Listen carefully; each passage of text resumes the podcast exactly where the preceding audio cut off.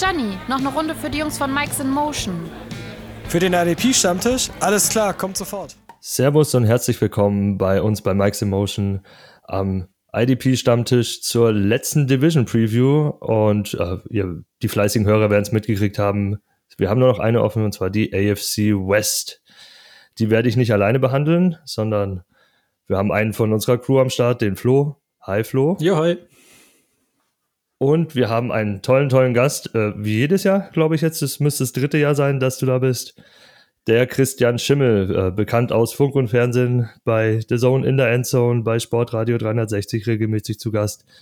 Bei der Draft am Schreiben und am Aufnehmen. Und wo überall bist du denn noch zu hören, Christian, und zu sehen?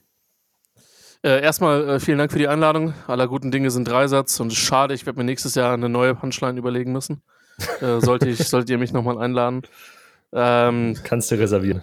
Wo, wo bin ich noch am Start? Ja, jetzt über den Sommer halt viel äh, äh, kommentartechnisch, sowohl in der German Football League äh, betreue ich dieses Jahr mit dem, mit dem Kollegen Nicolas Martin die Heimspiele der Marburg Mercenaries und den Munich Cowboys. Ähm, und bin dann hin und wieder auch im, äh, im Game Pass und auf Join Plus der European League of Football zu hören und zu hören gewesen. Da ist die Saison ja auch schon ziemlich auf der Zielgeraden.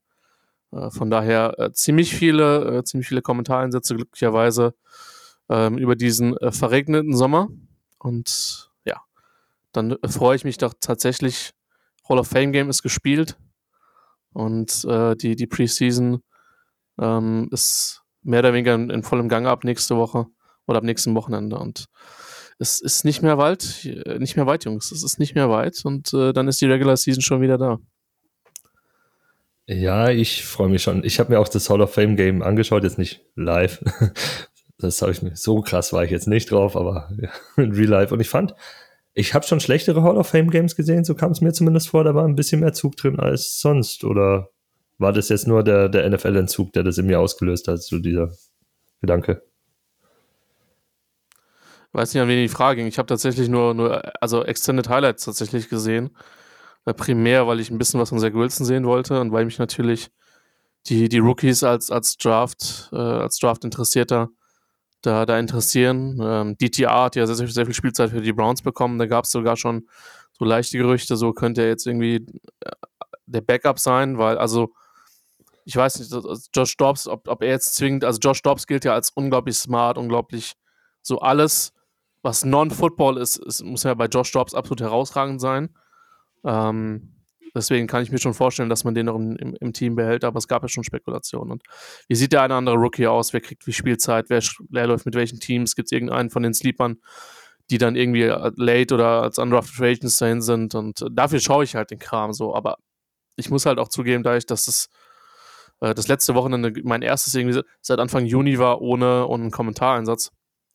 Ähm, dass die Vorfreude groß ist, dass der Fokus aber dieses Jahr auch ein bisschen ein anderer ist weil einfach auch die Vorbereitung ähm, auf die auf die Spiele, ähm, die man, die man dann macht, dann, dann logischerweise Prio hat. Aber es ist immer nett, um einen Eindruck zu bekommen. Und es ist immer nett. Es gibt immer diese, diese, die, diese Entdeckungsstory, ich weiß nicht, Victor Cruz, der irgendwie auch bei, äh, bei Hard Knocks dann gefeatured war, wo mhm. Hard Knocks mit den Jets war und der ver, verbrät die Jets halt für drei Touchdowns. Ähm, und, und so Geschichten. Also dafür ist es nett und um einen Eindruck zu gewinnen. Und es ist es ist Football. Und es ist immer noch, ähm, äh, auch wenn es nicht immer schön aussieht, ist es immer noch von der Qualität her weit, weit, weit, weit über dem, was, was wir über den Sommer selbst in den Development ligen, äh, in der XFL oder so zu sehen bekommen.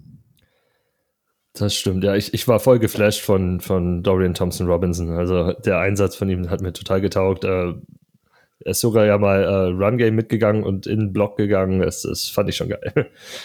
ja, hat, hat mir gefallen. Flo, dein Eindruck?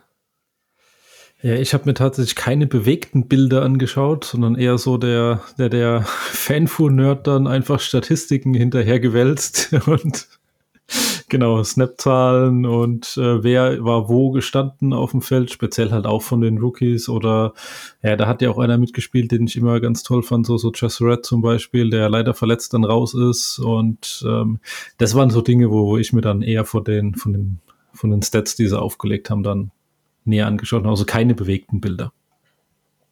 Aber jetzt zum kommenden Wochenende schon, oder? Schauen wir mal, werden wir bestimmt mal reingucken, klar.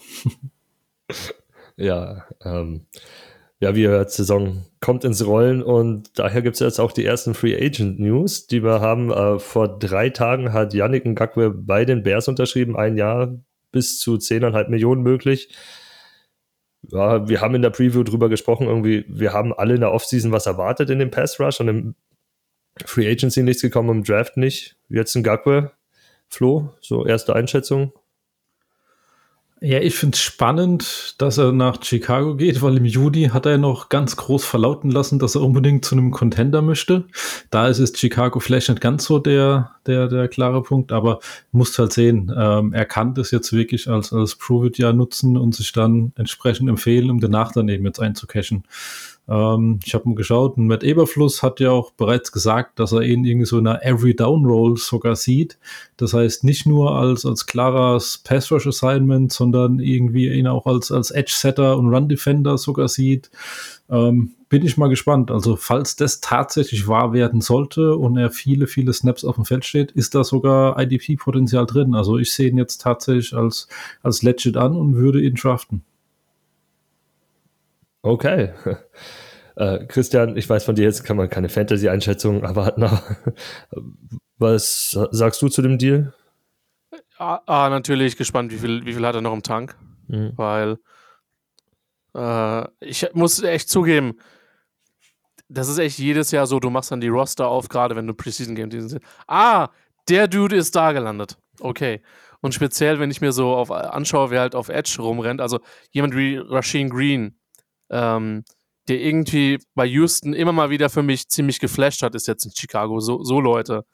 Ich bin sehr gespannt, wie die Rotation aussieht. Ngaku ist mit Sicherheit neben der Marcus Walker halt die, die größte Name. Die Line sieht gar nicht, so, gar nicht so verheerend aus. Auch da bin ich logischerweise gespannt, wie, wie da die beiden äh, Day-2-Picks, ähm, wie viel Spielzeit die sehen. Insbesondere Dexter war ja jemand, mhm. den ich viel, viel höher hatte als viele andere. Ähm, aber Ngakua auf jeden Fall jemand, der dem, der dem Pass Rush definitiv, äh, definitiv hilft. Und ich meine, die Defense hat ja letztes Jahr schon ihre Momente gehabt.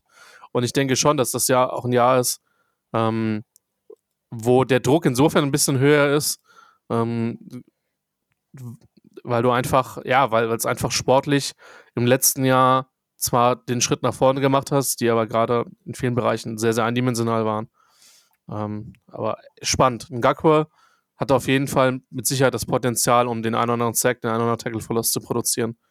Ähm, und ihr habt ja vollkommen recht, ihr habt damit gerechnet. Ich glaube, wir alle haben erwartet, dass da irgendwas noch was passiert, weil du eigentlich nicht mit der, so ein bisschen mit den ganzen unproven Guys in die, in die Saison gehen kannst. Ja, das, das Gute ist, ähm, Überfluss weiß ja, was er von Ngakwa erwarten kann, wie er ihn einsetzen kann. Die kennen sich ja noch aus Coles Zeiten, daher passend. Aber Christian, du hast ja auch gut erwähnt, äh, Überfluss hat ja was zu beweisen wiederum auch, weil er ist geholt worden für die Defense, es ist sein Steckenpferd und die war letztes Jahr eher das größere Problem in Chicago. Daher, ja, lass mal, schauen wir mal, was, da, was da kommt. Aber ich glaube auch, der hat großes Potenzial, dass man ihn draften kann, der Herr Ngakwe. Ähm, weiterer Edge Rusher wurde gesigned und zwar von den Panthers, Justin Houston, der alte Mann. Und ich muss sagen, ich finde es ziemlich cool. Also ich finde es nicht cool als Buccaneers-Fan, aber ich finde es cool für Brian Burns. und eigentlich so, wenn man sich das Ganze anschaut, äh, zwei starke Edge-Rusher jetzt da, äh, oder Christian? So, äh, gerade aus Sicht der NFC South war mein erster Gedanke so, war das jetzt wirklich notwendig? Ähm, Scheint so leider. Weil ich mochte das total, was die Defen defensiv letztes Jahr gemacht haben. Ähm, ich bin auch eh insgesamt bei bei Jerry Arrow ein bisschen überrascht, dass er noch nicht mehr ernsthafte Headcoaching-Talk bekommen hat, weil ähm, der hat schon ein paar nette Defenses auf die Beine gestellt und Brown hat sich zu einem richtigen Unterschiedsspieler entwickelt. Ja. Ähm, bin sehr, sehr gespannt, ob, ob Gross Matos sich noch mehr ins Rampenlicht spielen kann, aber gerade Linebacker und dahinter hat, hat äh, das Team halt richtig, richtig Spaß gemacht. Also klar, sie haben noch ein bisschen was verloren, aber ähm, richtig, richtig interessante Mannschaft und ähm, ja, der alte Mann und der, der alte Mann und der Pass Rush. Ähm, bei ihm vielleicht sogar noch mehr als bei Ngakko die Frage, wie viel da noch, wie viel da noch geht. Aber selbst wenn du so jemanden nur als Situation Pass Rusher hast, ähm, Fantasy Impact vermutlich nicht ganz so groß, oder sag ich mal sehr, sehr varianzlastig, dass der halt vielleicht ein Spiel hat mit, mit zwei Sacks, anderthalb Tackle Verloss. wenn er in die richtige Situation kommt, aber halt auch Situationen, wo er nur 10, 15, 20 defensive Snaps sieht und da halt vielleicht nicht den Impact hat. Also aus der Sicht vielleicht schwierig, aber spannend. Ja, Steilvorlage für dich. Flo. Gehe ich total mit von der IDP in Ordnung, weil wenn man sich mal 2022 ansieht, hat er nur 350 D-Line Snaps bekommen. Ich sage hier Tendenz geht eher weiter runter. Ist ja auch schon 34 und ähm, ich sehe ihn auch ganz klar als Situational Rusher absolute Spezialistenrolle, auch um gezielt Entlastung zu schaffen und vielleicht eher in der Veteran-Rolle noch ein, äh, den anderen paar, paar spannende Moves beizubringen. Das heißt also, IDP-relevant sehe ich jetzt eher nicht bei ihm. Das heißt, den kannst du dir mal, wenn du denkst, hey, das könnten, könnte ein geniales Matchup werden, vielleicht gegen etwas schwächere O-Line oder so, könntest du den mal einen Spieltag aufstellen und eben genau das, was Christian gesagt hat, drauf, drauf bauen, dass er da seine zwei Sacks macht. Aber ich sehe halt einfach gar keinen Floor bei ihm. Ähm, Dementsprechend, also würde ich ihn nicht unter irgendeiner Starting Role als, als IDP-Spieler sehen. Also so, so Best-Ball-Typ, wenn man IDP Best-Ball spielt, Ja, in der genau. letzten Runde mitnehmen, auf die Bank setzen und vielleicht gewinnt er dir einen Spieltag mit so zwei, Sack, zwei Sacks und äh, zwei perfekt, Tackle verlost. Ja, gehe ich mit. Ähm, der nächste Move war dann auf der Linebacker-Position von den Eagles und die haben gleich doppelt zugeschlagen. Zwei große Namen vom Markt genommen mit Miles Jack und Zach Cunningham. Und äh, müssen wir uns Sorgen machen um Kobe Dean und Nicholas Moreau, Flo? Die, die einfache Antwort am Anfang, nö, müssen wir uns nicht. Ähm, also für mich sieht es einfach so aus, eine Kobe Dean ist ähm, im Training mit, mit einer Ankle-Injury vom Feld und ähm, ja, für mich zeigt jetzt der Move von den zwei einfach nur, dass sie festgestellt haben, tatsächlich, dass sie auf Linebacker einfach nicht tief genug besetzt sind. Wen hast du denn noch? Du hast einen Christian Ellis, du hast den, den undrafted Rookie aus diesem Jahr und dann hast du noch so einen Sean Bradley, der anscheinend auch gar kein gutes Camp hat. Und das war's dann Tatsache auch schon auf Linebacker. Also für mich äh, zeigt sich das eher so, dass ähm, ja, Dean und Morrow weiterhin absolut gesetzt sind da drin und die beiden neuen sehe ich da nicht als Gefahren, sondern sind eher so eine, so eine Versicherung, wenn man die anderen vielleicht doch noch rauscutten müsste, dass die dann ähm, die zweite Reihe übernehmen können und bei einer eventuellen Verletzung dann nur das Feld sehen. Also Ja, ja, gut. Äh, Christian, dich haben wir jetzt als Draft-Experten ja da. Dean letztes Jahr in die NFL gekommen. So, was siehst du bei ihm als Ceiling, wenn ich fragen darf?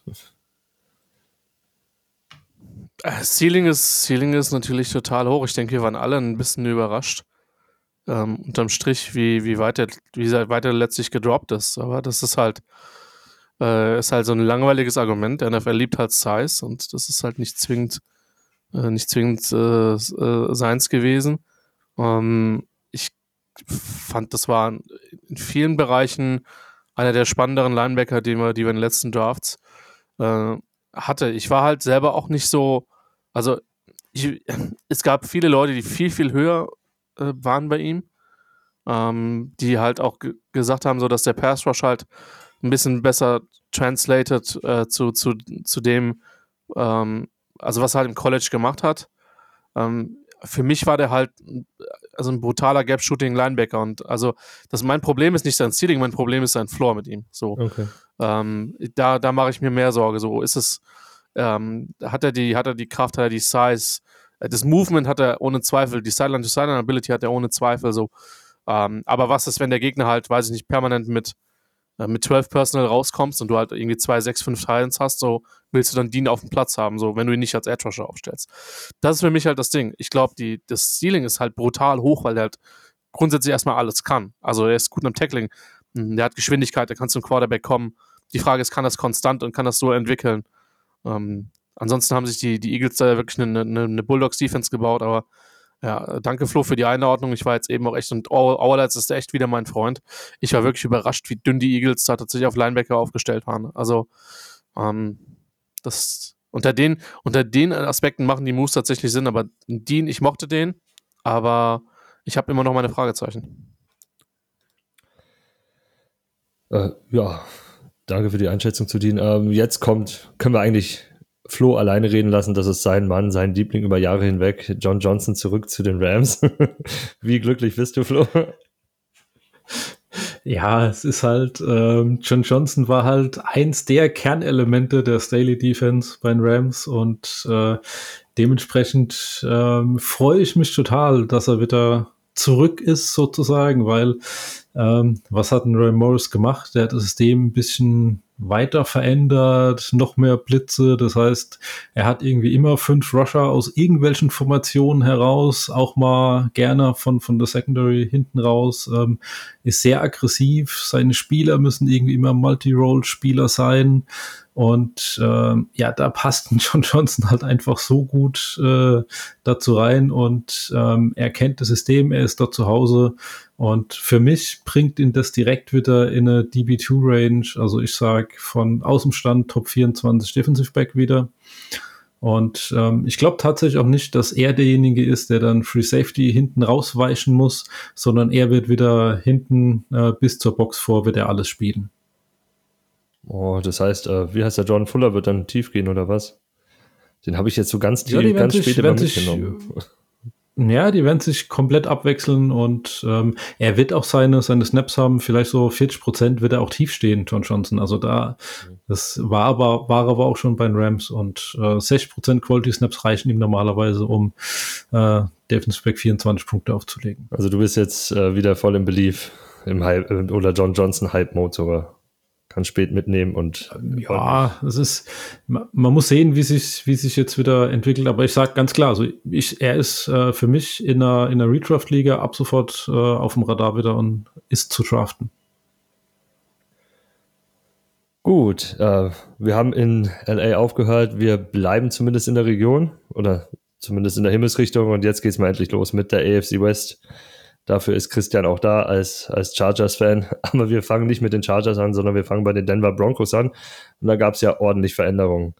Die haben erstmal einen neuen Head Coach mit Sean Payton und die haben sich auch einen neuen Defense Coordinator, naja, geholt. Jetzt nicht, glaube ich, absichtlich. Sie hätten gern den anderen behalten, aber haben sie jetzt äh, Vance Joseph verpflichtet. Aber der spielt ja ein relativ ähnliches System, oder Flo? Ähm, ja, du kannst davon ausgehen, dass du vorne drin ähm, einen recht aggressiven ähm, ähm, Pass Rush hast äh, mit einer ja, Lockdown Secondary und einer disziplinierten, nennen wir es mal Run Defense, was er eigentlich spielt. Er verlässt sich sehr stark auf, auf Man Coverage äh, nebenbei. Und ja, Pass Rush, wenn er das aggressiv spielt, er setzt halt sehr auf seine multiplen Fronts und viele kreative Blitze, die er dort hat. Und die grundlegende Idee von Vince Joseph ist ja hier im Pass Rush einfach das Timing der Offense so zu stören, dass dort eben äh, kein, ähm, kein, kein sinnvolles Doppelgame zustande kommt. Das heißt, wenn man es wenn so sieht, also Geschwindigkeit, Blitze und, und Man-Coverage sind so die Prinzipien. Christian, äh, was siehst du, wie sich die Front aufstellt? Da ist ja gar nicht so viel passiert. Mit Frank Clark ist einer, ein bekannter Name reingekommen und ein bisschen dahinter auf Linebacker Drew Sanders. Oder glaubst du auch, dass er im Pass Rush eingebunden wird, was er ja im College mal gespielt hat? Würde ich, würde ich auf jeden Fall zu, zu raten, dass man ihn da so einsetzt, weil das für mich eine der, der Qualitäten äh, tatsächlich waren, es gab ja sehr, sehr viel Diskussion, gerade dieses Jahr über die Inside Linebacker, wer irgendwie Inside Linebacker 1 ist, wer whatever. Ähm, und Sanders lebt halt auch von seinem Antrieb, von seiner, von seiner Energie. Ähm, die Defense war letztes Jahr schon richtig gut. Ähm, du hast recht, so wahnsinnig viel Veränderung hat es tatsächlich nicht gegeben. Ähm, vielleicht Zach Allen mit, mit der größten Neuzugang. Ähm, ja, interessant.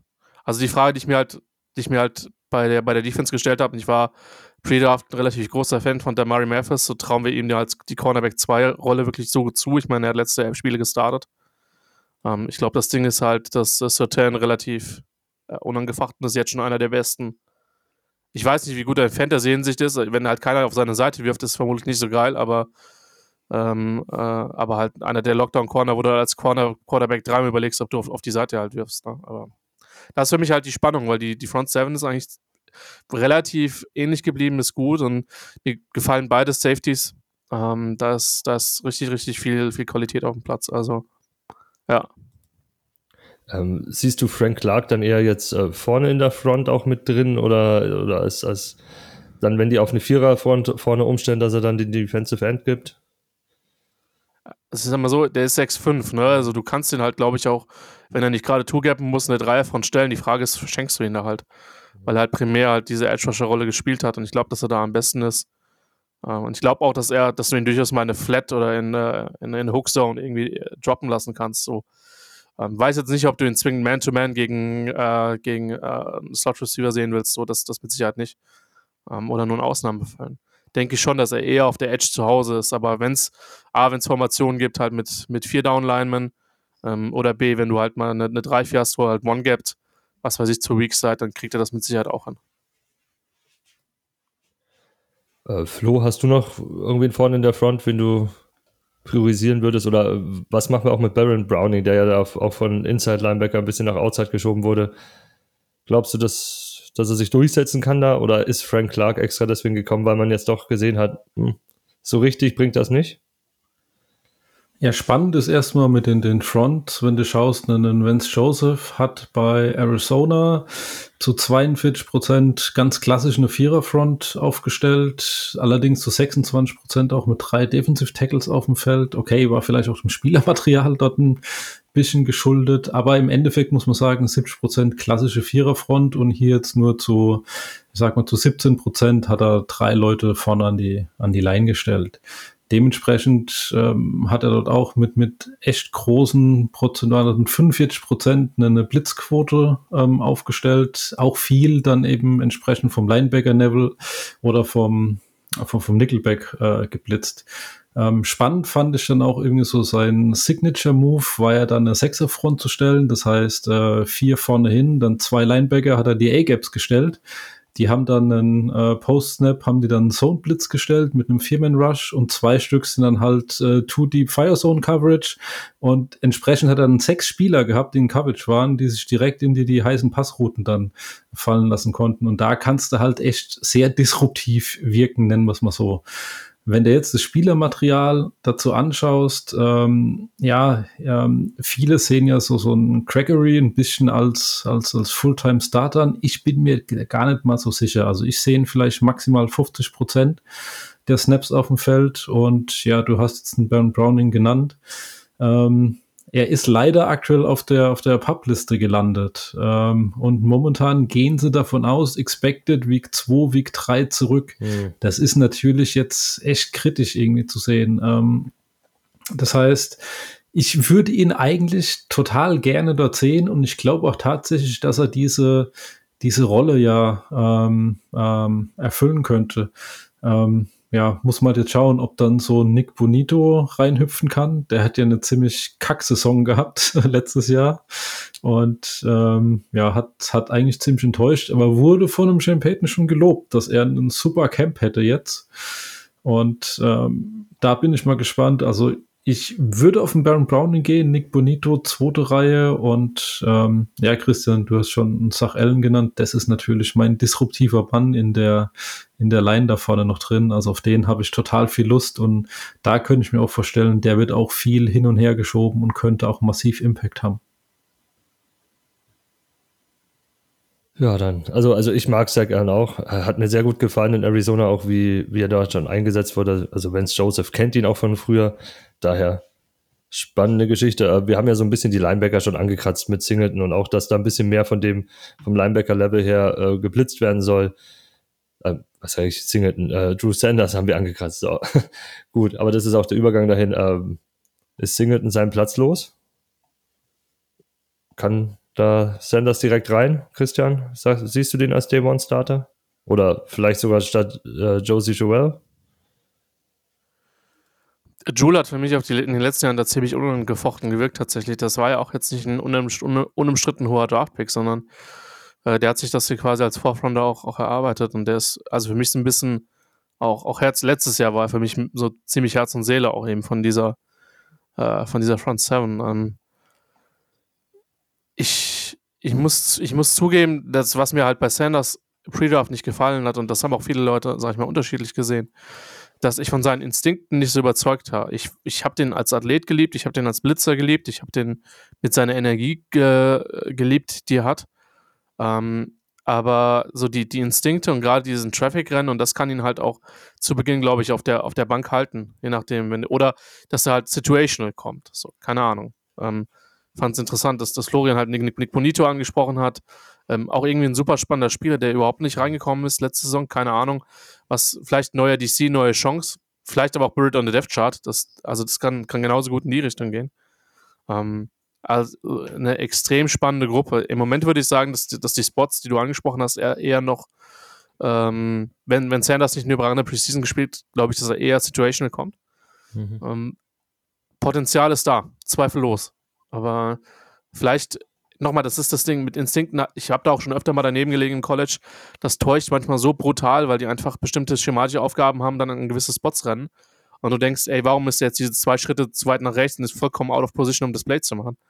Ähm, und ich neige da immer zur Vorsicht. Aber bei ihm ist es mir ein paar Mal zu oft aufgefallen. Deswegen ähm, habe ich da meine, meine Sorgen gehabt. Aber gerade wenn du ihn mal von der Edge oder selbst von innen einfach mal schickst, wo du sagst, du hast ein Blitzpackage mit ihm. Das kann schon geil werden. Ja, ich bin da total bei dir, muss ich sagen. Ich habe mir beim, beim Sanders aufgeschrieben, roundabout 300 Snaps traue ich ihm zu. Das heißt, keine, keine tragende Rolle irgendwie drin. Und ich sehe ähm, an, den, an den zwei, wie, Singleton oder Joel kommt da nicht vorbei. Die zwei mögen nicht die talentiertesten Linebacker sein, das mögen auch nicht die sexiesten Namen sein, aber meiner Meinung nach sind sie hier gesetzt und ich sehe sie tatsächlich sogar beide IDP-relevant. Ja, Joel total. Also für mich, die, der hat jetzt letztes Jahr eine, eine komplette Saison mal abgerissen und da hat er tolle Zahlen aufgelegt. Also den nehme ich überall mit. Der ist für mich so, also Top 20 in Redraft definitiv. Dynasty ist jetzt eine andere Geschichte, aber da habe ich ihn auch in Top 30, glaube ich, noch. Müsste ich jetzt das Sheet aufmachen. Machen wir jetzt nicht. Mach mal weiter mit dem Backfield. Ich meine, das hat Christian schon angesprochen. Äh, Pat Sertain, vielleicht einer der besten Corner der Liga. Top 5 mindestens und, und da ist ja, ist ja alles möglich bei dem noch, also dass er die Eins wird. Ähm, Justin Simmons auch so ein Name, der immer ganz oben genannt wird bei den Safeties, auch mit einer der besten der Liga. Aber das Spannende ist jetzt, äh, Christian, wer wird denn der zweite Safety bei denen? Sie haben zwar Jackson zurückgeholt, aber ja, der ist ja auch schon älter und es hat ja nicht umsonst ein bisschen länger vielleicht gedauert, bis er zurückgekommen ist. Ich habe ich hab keine Ahnung, ehrlich gesagt. Ähm, auch mit, mit, äh, wie er da vielleicht rotiert. Weil da sind schon ein paar, paar interessante Namen ähm, und, und unterwegs Caden Stern, der Stearns, der sich bis jetzt noch nicht überragend durchgesetzt hat. Skinner, der für mich später gegangen ist, als er sollte, aber der halt, mhm. also, äh, sag mal so, du weißt eh, dass er halt, wenn, wenn Simmons auf dem Platz ist, dass Skinner oder der andere Safety vermutlich eher, nochmal Simmons kann beides, aber du wirst Skinner nicht tief schicken, wenn du Simmons mit auf dem Platz hast, so. Weil das halt eher so eine Enforcing-Rolle, vielleicht auch eine Hybrid-Rolle. Da finde ich den ganz spannend. Ähm, muss zugeben, Fabian Moreau fällt mir gerade, ich weiß, das ist ein Corner, aber bei, selbst bei dem würde es mich überhaupt nicht überraschen, wenn der ein paar Snaps, sofern er das Team macht, halt auf Safety sehen, sehen sollte, weil das für mich immer jemand war, der da in dem Spot auch, also dem ich die Rolle zugetraut habe. Und für mich ist, ist die, die Safety-Position ein ziemliches Fragezeichen, ehrlich gesagt. Ich glaube, dass Jackson aufgrund von seiner Erfahrung halt der Favorit ist. Ähm, aber vielleicht, vielleicht schaut sich da Vance Joseph auch den einen oder anderen an. Ah ja, interessant ist ja, dass ein Vince Joseph auch ganz oft mit vier Cornerbacks und einem Safety auf dem Feld als, als Base-Formation schon gespielt hat. Also da könnte ich mir durchaus auch vorstellen, dass genau die, die Analyse, was du jetzt hast, Christian, das trifft und dass dann eben Tatsache nur ein Safety auf dem Feld steht. Das bringt natürlich zu IDP-Wise ähm, alle außer, ähm, sage ich mal, einen ja, Justin Simmons irgendwie äh, at risk und muss man einfach schauen, wie sich die, also das ist so eine typische Situation, die würde ich mir so nach Spieltag zwei, drei nochmal näher ansehen, ähm, ob da noch was auf dem Waiver liegt, aber wäre mir aktuell zu risky, dort reinzugehen und das Ganze äh, und dort einen, einen zu draften. Ich sage mal so, Real Football habe ich total Bock jetzt auf, auf einen Patrick Sertain, weil ähm, einen Das hat ja ein Vance auch immer, spielt sein System und lässt seinen Top-Corner immer mit den Top-Receivern mittraveln. Ich freue mich tatsächlich schon auf die Matches, irgendwie so mit Devante Adams oder so. Das wird, wird bestimmt genial, wenn er so seinen Top-Corner gegen den Top-Receiver stellt und du jeden Snap dieses Duell auf dem Feld siehst. Das wird cool. Ja, sowas macht immer Spaß.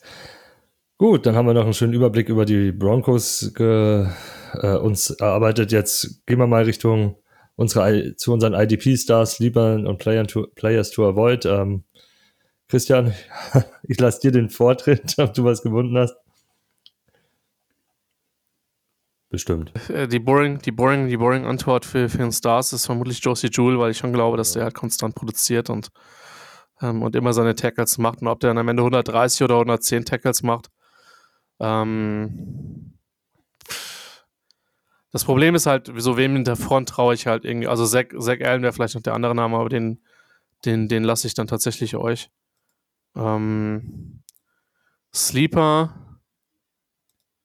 Ja, es ist halt echt, echt die Frage, was, was, was wenn es Joseph da in dieser, mit dieser Defense macht. Also, über wen wir halt noch gar nicht gesprochen haben, aber es, der wird halt auch nicht Fantasy-relevant, ist halt, ist halt äh, Riley Moss, der mit der, glaube ich, relativ gut in das passt, macht, die, was die wollen, aber der wird halt auch keine frühen Looks bekommen. Äh, ja, gib mir, gib mir als, als Sleeper wegen mir, wegen mir Sanders mhm. und, und gib mir als Player to avoid vermutlich äh, Certain, ähm, weil der vermutlich zwar viel spielt, aber für das Standing, was er tatsächlich in Real Life hat, dann ähm, als IDP vermutlich eine Enttäuschung sein wird.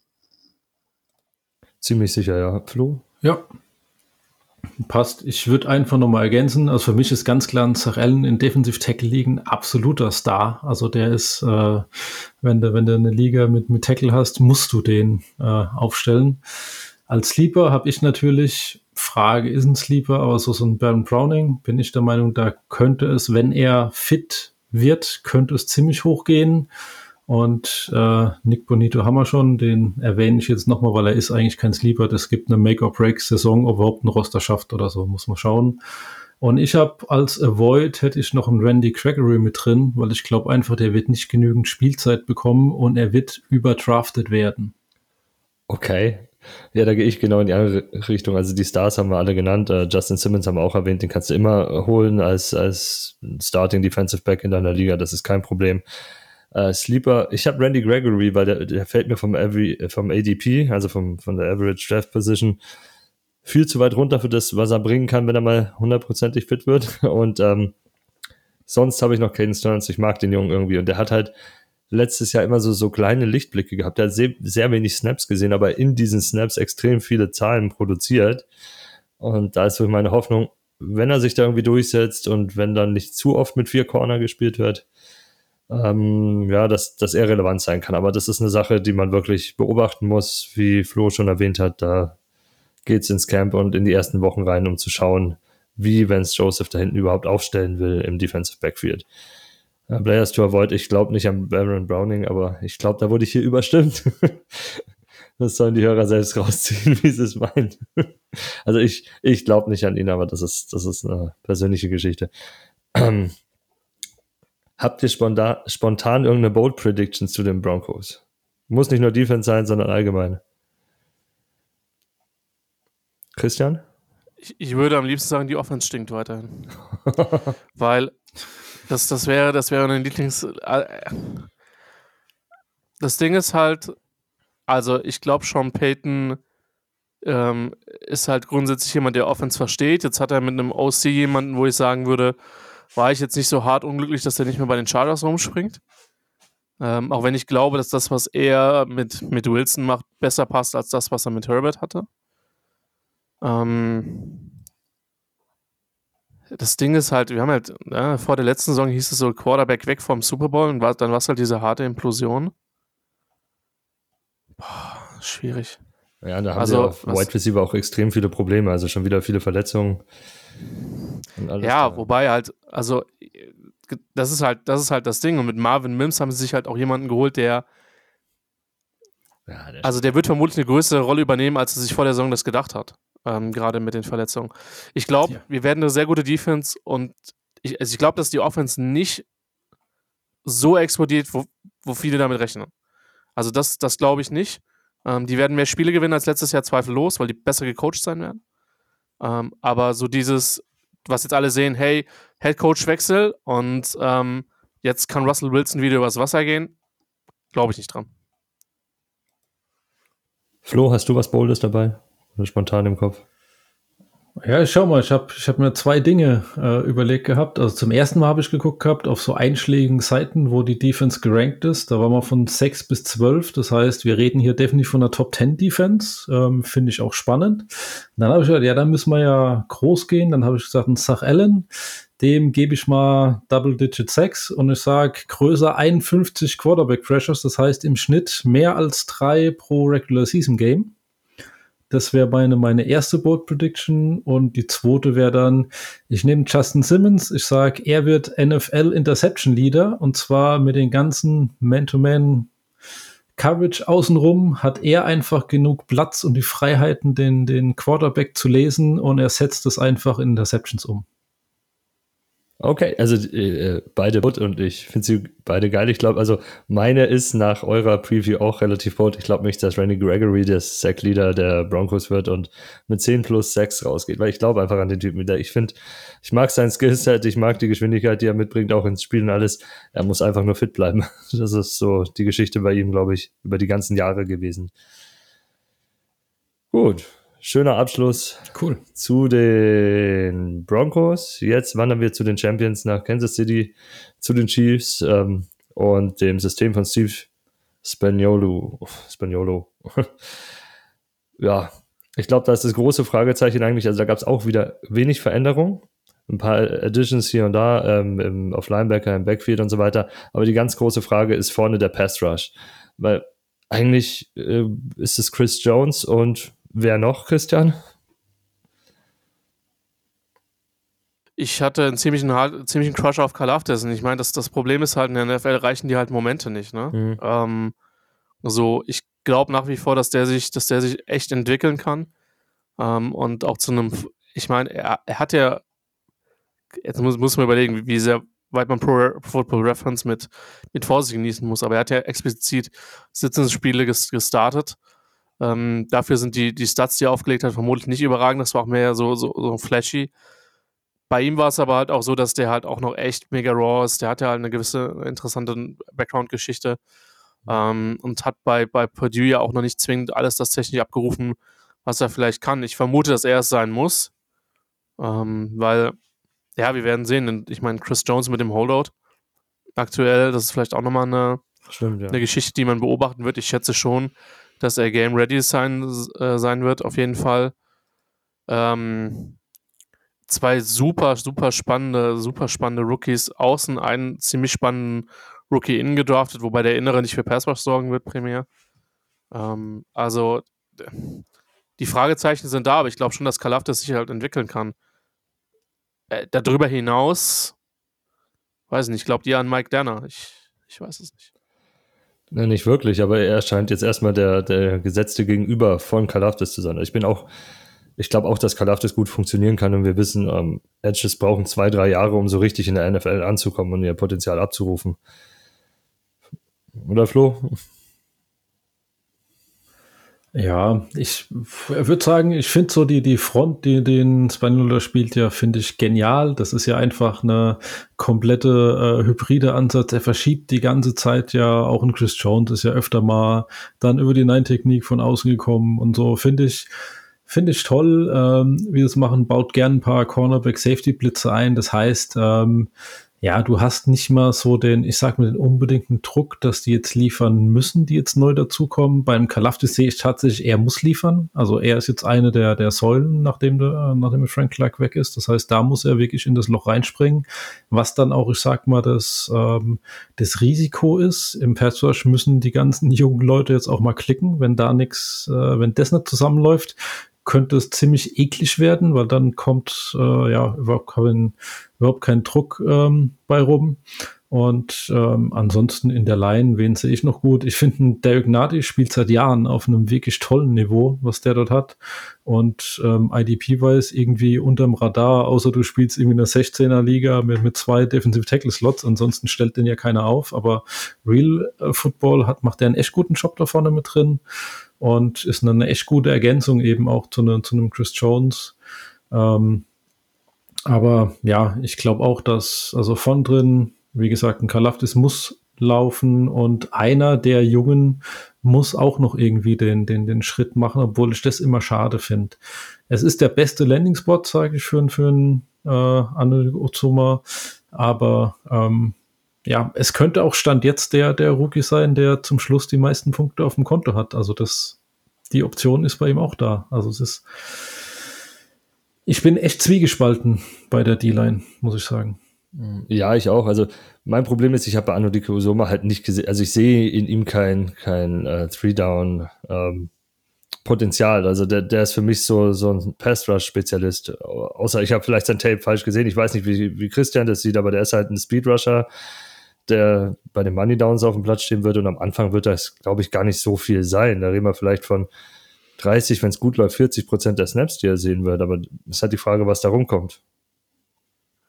Mir ging es ähnlich, zumal ich glaube, wenn du auf den, den Spots halt besetzen wirst und musst, äh, dass du dann halt auf jeden Fall eine gewisse Qualität gegen den Lauf mitbringen musst. Und das war halt für mich das große Fragezeichen, ähm, was, was er halt hatte. Also, ne, das, was du gesagt hast, Money Downs als Edge Rusher.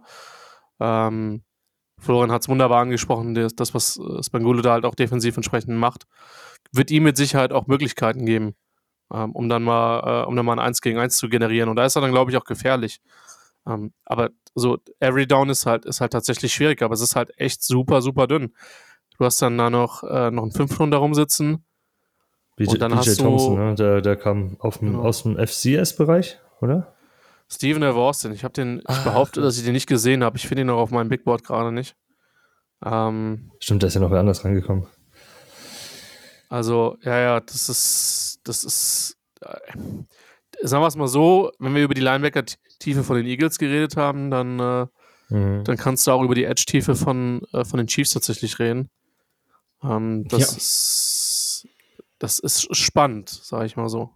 Also, viele Leute, viel, viel, viele Leute, die, die vorsichtig ausgesprochen äh, unproven sind. Ja, da kommt ja noch dazu, dass ähm, er wohl auch wegen seiner Daumenverletzung im Camp jetzt einen echt langsamen äh, Start hatte und laut eigener Aussage noch sehr viel lernen muss. Das macht mich dann auch nicht glücklich, wenn ich sowas lesen muss. Ja, das ist wirklich nicht äh, die beste Situation. Gut, äh, D-Line, viele Unsicherheiten, we wenig sicher. Äh, gehen wir mal eins nach hinten auf Linebacker. Das ist, ich meine, ein Spot ist sicher. Wir reden über Nick Bolton vielleicht der beste Linebacker der Liga aktuell, also Fantasy-wise, zumindest mit, ähm, mit Rokon Smith ganz oben angesiedelt bei uns allen. Aber dieser zweite Spot, äh, Flo, wie relevant ist dieser zweite Spot? Und wer ist der Frontrunner für dich? Ich meine, da wird ja auch wieder was in der Offseason gemacht. Ja, da haben wir plötzlich zu einem Willie Gay haben wir noch einen äh, Tranquil und einen Chenal auf einmal mit dabei. Ähm, und da kommt nämlich auch schon mal ein Problem rein, weil selbst ein Willie Gay hat nämlich in der Defense letzte Saison nur 50 Prozent der Snaps von einem Bolton gespielt. Und das bringt mich eigentlich eher zu dem Ding, dass ich aktuell wirklich stark bezweifle, dass dort zwei IDP-relevante Linebacker bei rumkommen können, weil Nick Bolton frisst halt äh, massiv die Punkte weg, weil er eben die ganzen Tackles macht. Ähm, Gay war ja auch recht viel mit, mit Coverage-Aufgaben ähm, beschäftigt. Und ähm, einen True Tranquil sehe ich dann so ein bisschen als Rotation für klare äh, Run-Packages. Das heißt, da wird dann er raufgehen und Willie Gay runter. Nick Bolton bleibt auf dem Feld. Und einen Leo Chanel aktuell sehe ich, ähm, ja, wie gesagt, einfach als Backup, falls irgendeiner von denen sich irgendwie verletzen müsste und rein. Das heißt, äh, IDP-weiß würde ich ihn Stand jetzt nicht mal rostern. Also für mich ähm, nicht, äh, nicht, absolut nicht, nicht relevant. Und ja, selbst einen True Tranquil sehe ich aktuell nicht mehr als, als wirklich relevant an. Er wird noch in vielen Dynasty-Kadern liegen. Ähm, da kann man ihn mal ein bisschen aufheben. Das heißt, ich würde ihn jetzt nicht wegcutten gleich, aber ähm, ich befürchte einfach, da wird nicht so viel von ihm kommen. Ich meine, wir hatten ja früher schon mal die Situation, wir kennen das ja aus Kansas City, dass Maniolo da ziemlich viel rotiert und dass die Jungs einfach situational nach Package, nach ähm, dem, was er beim Gegner sieht und auch vermutet, was da kommen wird, aufstellt. Das ist es halt bei ihm. Das ist uns bekannt, äh, war ja relativ lange bis Nick Bolton gekommen ist, normal, dass du gar keinen Linebacker 1 hattest in Kansas, den du irgendwie nutzen konntest für IDP. Ja. Daher ja, schauen wir mal, was aus den anderen wird. Aber ich würde, ich bin da bei dir, ich würde eigentlich keinen außer Bolton haben wollen von den Willie Gay vielleicht noch so ein bisschen. Dynasty ist sogar noch eher, weil ich glaube, bei ihm läuft der Vertrag aus nach der Saison. Das heißt, da könnte ja. vielleicht, aber das ist, ist ein Longshot. Eigentlich, nee, eigentlich ist es Nick Bolton und der ganze Rest. Ja, kannst du schauen, ob wenn irgendwas passiert, irgendeine Verletzung reinkommt oder sowas, kann man den vom Waiver holen, falls da mehr Spielzeit anfallen könnte, aber sonst kann man die Jungs da eigentlich lassen. Ja. Das Problem ist halt, da ist kaum Opportunity drin. Mit 500 Snaps von einem Gay wirst du halt IDP weiß nichts nix reißen. Gut, dann rutschen wir eins weiter nach hinten wieder zu den Defensive Backs. Ähm, spannend sind, sind, da für mich sogar fast die Cornerbacks, muss ich gestehen, bei den Chiefs, weil einer unserer Lieblinge äh, im Podcast ist ja Ladarius Need, aber jetzt die Frage, wie er eingesetzt werden wird zur kommenden Saison. Der ist ja Ende letzte Saison nach außen rotiert, so ein bisschen. Äh, glaubst du, dass er da bleibt, Flo? Ja, das ist echt eine gute Frage. Also momentan, ähm, also sie haben ja mehrfach dann hin und her äh, rotiert und ich habe mir tatsächlich äh, aufgeschrieben, Snead heißt jetzt McDuffie. Und äh, potenziell, ähm, ja, also wir haben, wir haben zwei Möglichkeiten. Oder wir haben eigentlich immer drei Möglichkeiten. Snead spielt wieder mehr dort drin, dann ist er der Topmann. Und McDuffie ähm, rotiert rein und spielt auf, auf der Nickelback-Position, dann ist er der Topmann. Oder aber die dritten, das wird die schlechteste Position, sie rotieren von Spieltag zu Spieltag, dann sind beide nicht dein Spieler, den du haben willst. Äh, Christian, siehst du das Potenzial für McDuffie auch dauerhaft Outside zu spielen in der NFL? Oder glaubst du, er als Nickel in, in Kansas, da wären wir alle glücklich mit? Ich habe vielleicht zu wenig Chiefs die letzten, äh, die letzten Jahre gesehen. Also zu, zu wenig von der Defense, weil die meistens auch die Offense auf dem Platz war. Äh, kurze Antwort, ja. Doch. Also ich glaube schon, dass er außen spielen kann. Okay. Also ähm, das, das traue ich ihm, das traue ich ihm grundsätzlich absolut zu. Äh, das nochmal, der hat mit Sicherheit sein Potenzial auch noch nicht abgerufen. Mhm äh, wo, wo er sein kann. Es gab ja damals auch die relativ große Debatte zwischen, zwischen ihm und Kyler Gordon, äh, dem, dem anderen Washington Corner, der dann bei den, bei den Bears gelandet ist. Klar, 511, 195, wie er damals reingekommen ist, ist Borderline. Aber, ich, also sagen wir es mal so, besser für ihn wäre vermutlich der, der Slot, aber zutrauen tue ich ihm das grundsätzlich schon. Aber es ist halt echt die Frage, äh, wie, er, wie er jetzt eingesetzt wird. Und Flo hat ja gerade schon die Problematik angesprochen. Ähm, Fantasy-wise, wer dann wie, äh, wer dann wie, wie produzieren kann, nicht äh, schlicht und ergreifend aufgrund der Rolle, die er dann hat. Mhm. Äh, also Snead, absolut auch ein, auch ein absolut Favorite-Spieler von mir. Ich glaube, dass der, dass der im Slot am besten ist, insgesamt, was Football-wise betrifft. Aber am Ende wird Spangulo das machen, was, was an der Defense am meisten hilft. Und wenn das halt dann der zweitbeste Spot für ihn ist, dann wird er ihn auch im zweitbesten Spot spielen lassen, wenn er dadurch eine andere Schwäche kaschieren kann. Gut, ähm, bei den Safeties, äh, ich bin mir unsicher, was bei den Safeties passiert. Also Justin Reed wirkt eigentlich wie gesetzt, weil er am längsten im System ist, aber irgendwie bin ich mir da auch nicht sicher. Äh, jetzt haben sie als Free Agents Mike, Ed Ed Mike Edwards von den Buccaneers geholt. Gott, warum stotter ich genau bei dem Namen? Und äh, Cook ist auch noch da. Second Round Pick vom letzten Jahr äh, von Cincinnati. Christian, was, wie würdest du das Backfield da aufstellen? Hast du irgendwelche Frontrunner oder für die Position? Ich war eigentlich durchaus immer ein gewisser Fan von Mike Edwards. Ich fand den. Solide ist immer so ein dummer Begriff, aber ich fand den, ich fand den relativ gut. Er macht wenig Fehler, oder hat er zumindest. Ja. Ähm, Brian Cook habe ich auch tatsächlich 2022 immer auf andere Leute verwiesen, ähm, weil ich mit dem so verhältnismäßig gar nicht warm geworden bin und der für mich auch viel zu früh, viel zu früh gegangen ist, ehrlich gesagt. Aber ähm, da, da wird es schon einen Plan dahinter geben. Ähm, jetzt muss ich dazu sagen, ja, Schande, Schande auf mein Haupt. Ja, ihren, ihren Viertrunde hatte ich tatsächlich vor dem Draft nicht wirklich auf dem Schirm. Äh, Jamari Connor.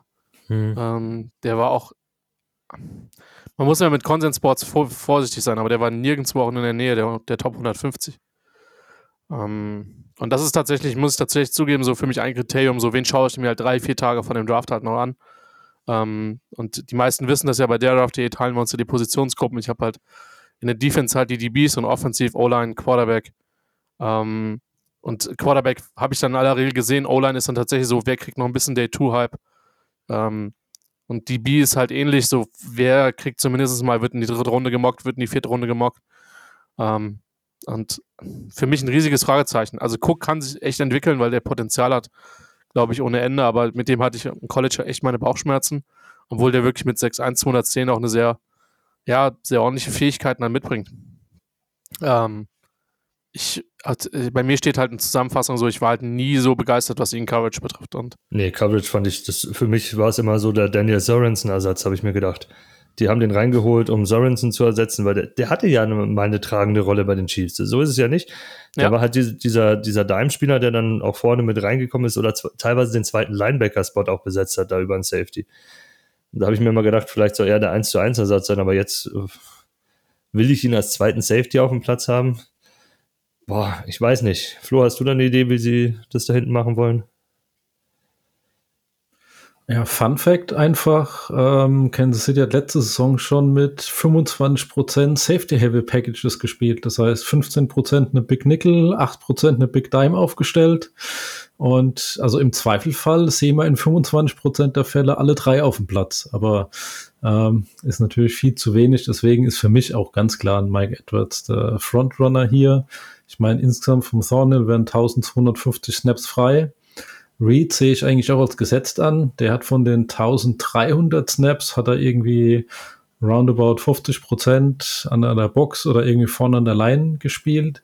Das heißt, wir hätten theoretisch so 1,5 Free Safeties äh, zu vergeben, wenn sie mit einer, mit einer Cover 2 hinten spielen wollen. Und dementsprechend, also ja, ich glaube, der, der Großteil, ähm, ich sag mal so, 900 Snaps kriegt ein Mike Edwards und der Rest kriegt ein Cook. Ja, hört sich gut an. Könnte ich mit leben, aber ich sehe auch dann Edwards eher als den, der halt als bei Cover 2 Packages reingeht oder halt dann mal tiefer spielt, wenn Reed nach vorne gezogen wird. Das ist, was Edwards kann. Für weiter vorne ist er mir da manchmal doch ein bisschen zu lean, muss ich gestehen. Da ist er, ja, und, und ja, die anderen Snaps, wo man dann ein bisschen, bisschen breiter, größer in der Mitte, Tackle-heavier spielen will, da ist Cook der Mann, der reinkommt, aber nichts, was IDP-relevant sein könnte. Gut, aber Yes. Jetzt kommen wir zu den Leuten, die IDP-relevant werden oder eigentlich schon immer waren.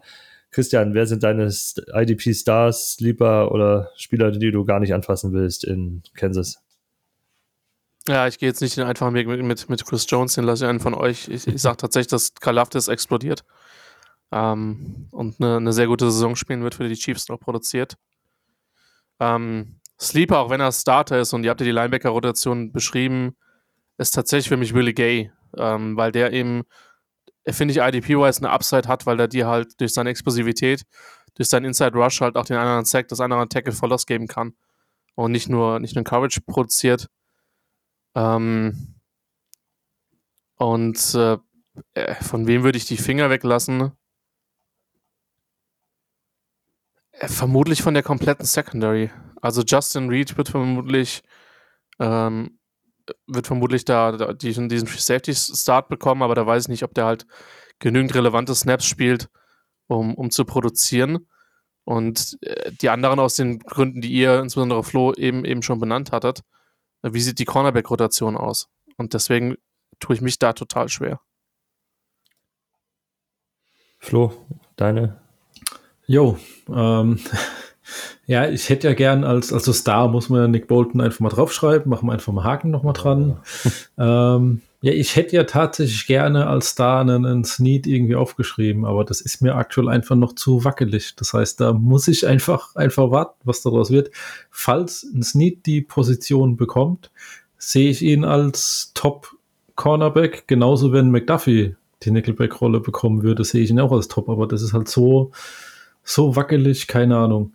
Ähm, ich finde es cool, dass du Kalaftis hast, den habe ich mir zumindest mal als, als Sleeper noch aufgeschrieben. Und Players to Avoid, ja, ganz klar. Äh, Edwards Cook hatten wir gerade. Ich habe auch einen True Tranquil hier noch draufgeschrieben. Da würde ich auf jeden Fall auch die, äh, die, die Finger von lassen.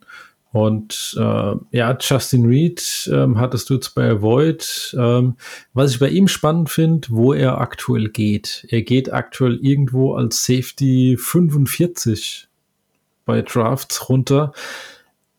Und da finde ich, kannst du mehr rausholen. Ähm, also ich würde ihn mir nicht als Starter holen, aber so als erster Bench-Slot fände ich es fänd ganz, ganz schick. Ja, im Endeffekt habt ihr, habt ihr alle meine Leute genannt. Ähm, ich habe auf Sleeper habe ich halt Trent McDuffie, weil ich glaube dran, dass der das schon relevant sein wird, wie auch immer, selbst wenn da ein bisschen rotiert wird, den kannst du ganz, ganz spät mitnehmen und ich glaube trotzdem, dass er dir, dir liefern wird, zumindest erstmal so als Benchplayer und kannst du super dann für die Bye-Weeks und so reinschmeißen. Also finde ich gut. Vielleicht kriegt er ja auch in der Zeit den, den Nickel-Spot fest und dann hast du einen, den du direkt starten kannst. Sonst, ähm, ich, ich mag bis auf Kalafdis die Edge Rusher gar nicht. Also da sind wir uns ja alle einig, vorne in der Front will man Jones haben und Kalafdis nimmt man da mit, wo er jetzt aktuell zu haben ist. Also da nehme ich ihn gerne mit. Aber sonst äh, lasse ich von allen anderen Jungs, die da rumlaufen, die Finger weg erstmal. Also von dem Großteil haben wir noch gar nichts gesehen und das, was wir von Dana gesehen haben, ist nichts, was mich jetzt irgendwie in Jubelstürme aussprechen lässt. Ja, dann kommen wir zu den Bold Predictions und da fange ich mal kurz an, dass der Christian in Ruhe überlegen kann. äh, und zwar, ich glaube, wir haben wir haben zwei Spieler mit mindestens äh, fünf Interceptions und da gehe ich auf Snead und Edwards, weil Mike Edwards ist ja, der, der, der ist so eine Ball-Seeking-Missile dann teilweise. Der kann das ganz gut, der hat auch die Hände dafür. Und in dem System, wie die Chiefs spielen, und auch wenn man die Offense mit einrechnet, du gehst oft in Shootouts. Das heißt, du musst die risky Shots in die Tiefe dann öfters mal nehmen, um mit den Chiefs mitzuhalten. Und da ist Mike Edwards einfach extrem gefährlich. Das hat man in den zwei richtig guten Jahren der Buccaneers gesehen unter Brady, also die ersten zwei, da hat Edwards auch dementsprechend die Interceptions aufgelegt und da glaube ich dann auch dran, dass er es auch in dem System machen kann. Und äh, Kalafdis wird plus 40 Combine Tackles haben und plus 7 Sacks, also 7 plus 6. Okay. Christian? Es ist, es ist eigentlich nicht so, nicht so bold, wenn ich jetzt sage, Nick Bolton äh, führt die Liga in Tackles an. Ähm, hat letztes Jahr nicht so wahnsinnig viel äh, gefehlt. Äh, mit, mit seinen 180. Aber äh, ich sag mal so, wenn du ihn gegen das Feld nimmst und du nimmst ihn, sage ich, ist es bold genug für mich. ähm, und äh, meine weitere Bold Prediction: Wir werden auch am Ende der Saison nicht wissen, was die Chiefs auf Linebacker das ganze Jahr gemacht haben. Mit dem Rest. okay. Flo, hast du was? Ja, ich habe einfach gesagt gehabt, die junge D-Line erfüllt alle Erwartungen und äh, Anuige Usoma übernimmt den Endspot tatsächlich vom Kalaftis und schafft äh, 0,56 pro Spiel im Schnitt. Das heißt, da wären wir bei größer 8,5, richtig? Ja. Wow, okay. Das ist sehr bold. Das ist bold, ja. Okay. Das ist. Also, ey, es ist nicht komplett auszuschließen, weil er hat, er hat dieses Skillset so, ne? Aber ja. Ja, ja, es, es, 8,5 ist leider schon viel, ja. ja, gut, aber, aber wenn du jetzt äh, schaust auf äh, von vor zwei Jahren an, auf die Klasse, da hatten, glaube ich, mehrere äh, um die 8, 9 Sacks. Also da hattest du einen Oway, Ojulari, der dann auch in der Region, glaube ich, dann gelandet ist am Ende und, und Phillips und sowas. Also, warum nicht? Es ist gut möglich und die haben da auch nicht jeden Snap gesehen zu dem Zeitpunkt. So, genau. Probieren wir es mal. So soll es ja sein, soll ja schön bold sein. Dann gehen wir mal nach Las Vegas zu den Raiders, äh, zu dem Shirt, das Flo anhat, oder den Hoodie, den wunderschönen, ja. wie er uns beschrieben hat, extrem leichten und sehr angenehm zu tragenden. Schön Werbung hier machen, ja. für, für die Hoodies, die du trägst, ja. Kauft es euch bei der NFL, wenn sie im Angebot sind. Was ist das für eine? Ein On-Field, oder? Das ist, das ist der, der Standard Raiders On-Field Hoodie. Ja, der ist super. Der ist genial. Also ich, ich stehe da voll drauf. Wir kriegen kein Geld dafür, dass wir Werbung machen. Wir wollen nur Empfehlungen rausschicken für die Leute, die es hören. Das ist traurig. Aber wir kriegen ja. dürfte eine der wenigen Sachen aktuell sein, die leicht zu tragen sind als Raiders-Fan, ne? ja, wenn du die Protection anschaust, die Top 5 Seiten haben sie protected. Defense 27 bis 31, also definitiv Anwärter auf rote Laterne, die Defense. Ja gut, dann schauen wir da mal tiefer rein. Das kann es doch nicht sein, zumindest nicht mit diesem Pass-Rusher. Also ganz ehrlich, Max Crosby doch alleine sollte die doch ein bisschen höher haben. Aber Max Crosby, ja, der hat alleine die letzten Jahre auch schon abgeliefert. Gibt es jetzt endlich einen Counterpart für ihn oder wird Chandler, kann Chandler Jones noch mal ein ordentliches Jahr oder macht es Tyree Wilson oder wie haben sie es überhaupt vor, Flo? Ja gut, ähm, es sind auf dem Papier, könnte es eines der besseren Pass-Rush-Trios tatsächlich sein. Aber von Tyree Wilson hörst du immer noch keine guten Neuigkeiten. Das heißt, äh, der ist aktuell immer noch auf der Non-Football-Injury-List und äh, das ist für einen Pass-Rusher, also für, für einen Rookie, der reinkommt, eigentlich ein Riesenproblem, wenn der überhaupt nichts im Camp mitmacht. Und äh, normalerweise haben diese Pass-Rusher dann in der Saison einfach keinen Impact. Das heißt, das könnte so einer sein, er kann sich dann irgendwann mal so zweite Hälfte ein bisschen an den, den NFL-Speed gewöhnen und ähm, dann im nächsten Jahr durchstarten. Das, also ist ein realistisches Szenario irgendwie und deswegen würde ich ihn zum Beispiel Redraft gar nicht ziehen. Also wäre mir das Risiko einfach viel zu hoch und ähm, ja, du hast schon den, den alten Mann genannt. Ähm, Chandler Jones ist halt leider auch nicht mehr das, was er vor fünf Jahren vielleicht mal gewesen ist. Und aus dem ähm, potenziell eins der besten Pass-Rush-Trio wird es meiner Meinung nach sehr schnell ganz dünn und dann steht da nur noch ein Max Crosby. Ja, wie letztes Jahr halt leider auch. Äh, Christian, ähm, jetzt mal abgesehen von, von der Verletzung und dass Tyree Wilson nicht mittrainiert aktuell, aber was siehst du in ihm? Was haben die, die Raiders in ihm gesehen und glaubst du auch, dass, falls er dementsprechend fit wird, auch, dass wir alle drei zusammen irgendwie sehen können, weil er nach innen rotiert zum Beispiel oder ähnliches? Es ist alles möglich zunächst mal und ich meine, ich mache ja gerne meine Witze. Ich glaube schon, dass die Raiders im Rahmen ihrer Möglichkeiten defensiv ein paar Dudes geholt haben und das definitiv besser aussehen wird als letztes Jahr. Also ich glaube, die Blutauffrischung war, war, absolut dringend notwendig. Ähm, ich klar, man hat mit der Defense diesen Moment gehabt. Ähm, ich weiß, ich hatte mein Spiel fertig kommentiert und auf einmal höre ich Andreas Renner in der Nachbarkabine brüllen. Und dann, und dann sehe ich erst, was da passiert ist mit diesem letzten Spielzug gegen die Patriots. Gott, ja. ähm, und ich meine, diesen Moment, diesen Moment hast du gehabt. Und wenn jemand wie Renner, der irgendwie seit 25 Jahren äh, Sport kommentiert, sagt, so ist er noch nie gesehen.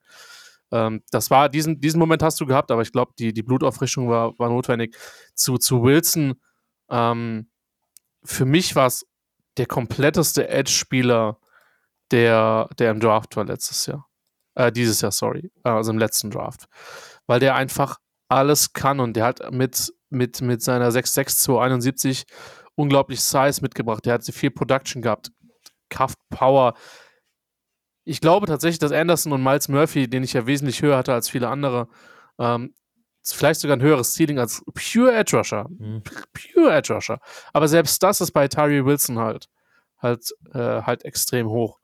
Ähm, ich glaube, dass der halt als Edge Rusher noch ein bisschen Wege zu gehen hat, gerade was so Pad Level ist natürlich mit 6-6 schwer tief zu spielen. Bei ihm tue ich mich aber extrem schwer und sogar noch, noch schwerer als bei, bei Anderson zu sagen, da sehe ich eine Perspektive, dass der nicht zumindest ein produktiver Spieler wird. So, du willst natürlich, wenn du ihn da draftest, wo du ihn ziehst, willst du mehr als einen produktiven Spieler. Du willst einen Star haben und das Potenzial hat er. Ähm, für mich einer der komplettesten Spieler, den du auch auf verschiedenen Spots aufstellen kannst, der mit seiner Größe echt ein Problem sein kann, wenn er nicht zum Quarterback kommt, die Arme hochnehmen kann, Ball runterschlagen kann. Ähm, plus, wie gesagt, der hat halt auch echt wirklich bei, bei Texas Tech produziert in der Defense, wo er jetzt auch nicht die riesige Unterstützung hat. Äh, Offenses, die sich sehr stark auf ihn konzentrieren konnten. Also, ähm, ich habe den Pick gefeiert. Ich hätte den nicht zwingend in der AFC West gebraucht. Ähm, aber ich mag entsprechend gute, äh, gute, gute Picks und das war für mich zweifellos einer für die Raiders, für die das Board mit Sicherheit sehr interessant gefallen ist während dem Draft, aber ähm, ja. ich glaube, es ist dann auch mal als Fan ganz nett, wenn man da mal einen No-Brainer einfach zieht und nicht irgendwie Fragezeichen hat. Ja, ich, Weil für mich war der der No-Brainer in dem Spot. Ich weiß nicht, wie es dir gegangen ist, aber. Für, für mich nicht. Ich habe ihn nicht so hoch. Äh, ja, meine zwei hast du angesprochen, das ist Miles Murphy gewesen. Also Anderson war meine Eins und äh, Miles Murphy war für mich ganz knapp dahinter. So bei, bei den Edge Rushern. Ich bin ganz, ganz großer Miles Murphy-Fan. Das ist so, in dem sich ein höllisch großes Potenzial, vielleicht sogar noch mehr als Anderson, weil er halt einfach noch mehr Größe, Masse und alles mitbringt. Und, und die Technik gefällt mir einfach saumäßig bei ihm. Ja, daher schwierig, aber klar, ich habe ich hab schon verstanden, die Möglichkeit, was du halt mit ihm vorne machen kannst. Ähm, speziell, wenn du da mal schneller spielen willst, äh, die von Flo so gepriesene NASCAR-Formation und sowas, dann ziehst du halt einen Tyree Wilson nach innen oder so. Dann ja, stellst dich ein bisschen schmaler auf und, und speedlastiger, aber erhöhst den Druck da innen noch mehr, weil, also ich meine, ich möchte halt einen Guard gegen den sehen. Dann geht Tyree Wilson in den Swim-Move, da mit seinen Armen locker einfach ganz gemütlich vorbei mit einem und den anderen nimmt er hoch, um noch den Pass runter zu hauen, falls er Quarterback den vorher loskriegt. Das ist schon, schon eine fiese Vorstellung, wenn er dann fit wird. Gut, also vorne abgehakt, dann gehen wir eins hinter. Da gab es ja auch ein bisschen Veränderung auf Linebacker. Ähm, Divine Diablo ist zurück und hoffentlich fit. Und hoffentlich bleibt das auch, weil dann ist er ein ziemlich, ziemlich, ziemlich guter Linebacker, finde ich zumindest. Aber daneben gibt es ja noch einen zweiten Spot zu füllen. Flo, wer ist da dein Frontrunner für? Oder hast du überhaupt einen? Ja, also ich muss ganz klar sagen, schau dir mal den Herrn Spillane an. Ähm, er hat in seinen letzten vier Spielen letzte Saison hat er 100% der Snaps gespielt, 34 Tackles aufgelegt, zwei Tackles verlost. So. Und genau dafür haben die Raiders geholt. Im Interview hat er bekannt gegeben, dass er auch, äh, was die Absprache vorher war, äh, Green Dot Spieler wird. Das heißt, äh, er wird 100% oh. der Snaps auf dem Feld stehen. Dafür haben sie ihn geholt. Und wenn du anschaust, ein Patrick Graham hatte bei den Giants einen Martinez. Wir wissen alle, wie viel Tackles ein Martinez gemacht hat auf Linebacker-Level. Also für mich ist äh, Robert Spillane völlig, äh, ähm, der ist, äh, wenn ich weiß gar nicht, wo sind seine, seine, seine Draft-Position? Die liegt irgendwo alle zwischen Linebacker 50 und Linebacker 60.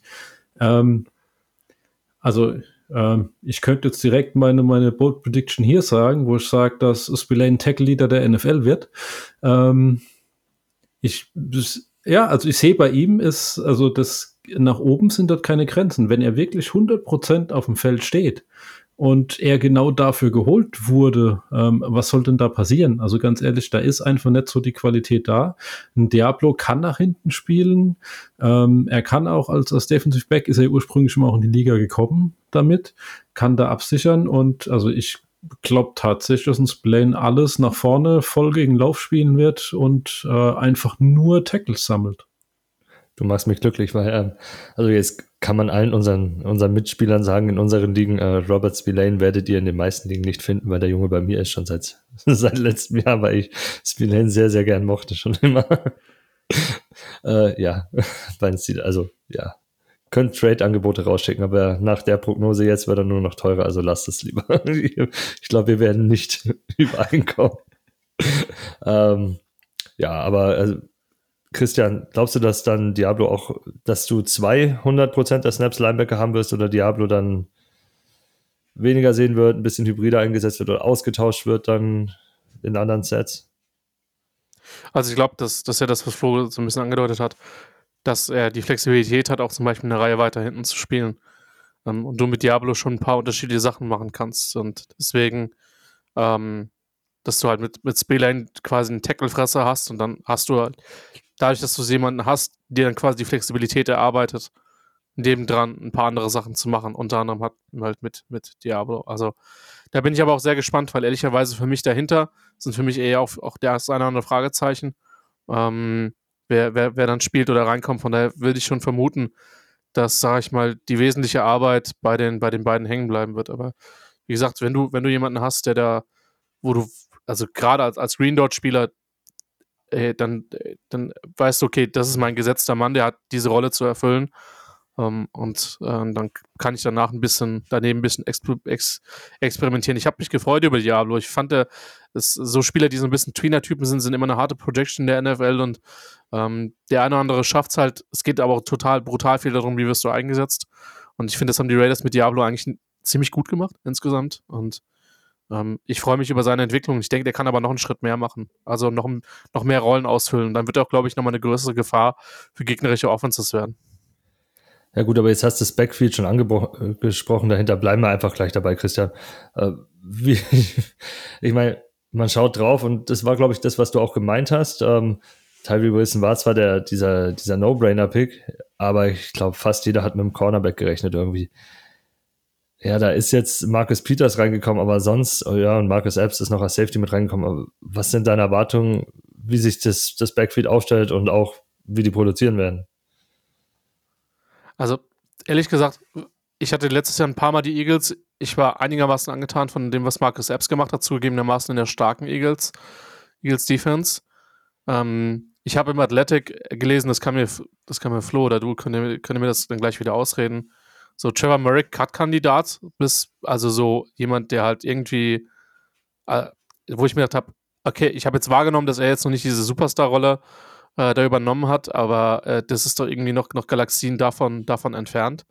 Ähm, Peters ist gekommen, Cornerback ist definitiv ein Fragezeichen. Ähm, sie haben dann in der, in der Theorie in, in, in, Runde, in Runde 4 halt äh, Jacorian Bennett halt, halt gedraftet, auch äh, definitiv deutlich später, als das die meisten bei ihnen vermutet hätten. Ging mir ja definitiv genauso. Ähm, aber ja, Bennett ist zumindest ein Athlet. Das ist, äh, das ist, das darfst du eigentlich keinem vorlesen, was da bei mir als One-Liner steht. So schneller Athlet, der noch lernen muss, wie man Cornerback spielt. Das war so irgendwie meine Zusammenfassung bei dem. Ähm, naja, vielleicht kann das er mit immer so hart. Das ist natürlich alles krass, krass gute Footballspieler, ne? das darf man nicht vergessen, aber es ist halt immer bezogen auf den Draft. Also deswegen, Cornerback ist ein Fragezeichen und wie gesagt, die Frage an Merrick gebe ich euch gerade mal rein, weil ich hatte bis jetzt nicht wahrgenommen, dass es so katastrophal bei ihm bis jetzt gelaufen ist. Nee, ich habe ihn immer als, also ich habe ihn immer als sehr konstanten Safety da hinten empfunden. Der, der, der hat jetzt, ja, nicht überragt, aber ich glaube, das war auch schwierig in dem System, weil es war halt außenrum viel zu viel zu fixen. Also wenn ich jetzt auf die Raiders die letzten drei Jahre schaue, da war auf Corner nie irgendwas, was da, was, was jetzt immer die Hälfte des Feldes weggenommen hat. Also er musste irgendwo immer aushelfen, immer unterstützen und das schaust du meistens dann einfach nicht so gut aus, finde ich. Also dafür hat er das solide gemacht. Klar hast du mehr erwartet, weil du, sie haben ihn spät in der ersten Runde genommen, glaube ich, damals. Ja, so, aber er hatte ja auch nie diese Ballhawk-Skills. Er war einfach ein guter, sicherer Spieler hinten drin, aber ja, das war's. Ich weiß nicht, Flo, hast du da was jetzt noch gefunden? So wie es ausschaut, machst du gerade Live-Recherche. Ja, ich habe gerade mal, ich habe gerade mal geschaut. Es ist eine, es ist tatsächlich äh, Gerücht jetzt von vor fünf Tagen kam das auf und zwar ähm, kommt wohl, dass er mit, mit Patrick Graham nicht wirklich klarkommt und mit seinem System nicht klarkommt und ähm, ja, das sind dann halt immer so so, so Dinge, da wird es dann auch schwierig. Der ist, glaube ich, auch vor der Saison, bevor Graham kam, ja, der kam ja dann äh, gedraftet worden. Das heißt, hm, ist jetzt natürlich, äh, ist es natürlich schwierig. Macht's nicht, macht's nicht einfacher, weil er ist halt, ich sag mal, ähm, in der, in der Secondary da hinten drin immer noch der, der wenigstens ein bisschen was gezeigt hat schon. Das heißt, der war nicht äh, durchweg gut oder sowas. Da waren, waren wirklich viele Patzer drin. Er hat auch verdammt viele Yards zugelassen. Aber ähm, wenn du anguckst, dann ich bin totaler Markus Peters Fan, absoluter Ballhawk und ich freue mich total, dass er von, von Ravens jetzt rübergekommen ist und so weiter. Aber Markus Peters ist keine Nummer eins als, als Corner. Definitiv nicht. Das ist eine, eine gute Komplementär-Corner, so Nummer zwei, wo du mal aufstellen kannst, wo auch seine Ballhawk-Abilities rausspielen kann und so. Und ganz ehrlich, ein Duke Shelley, ähm, was soll das denn?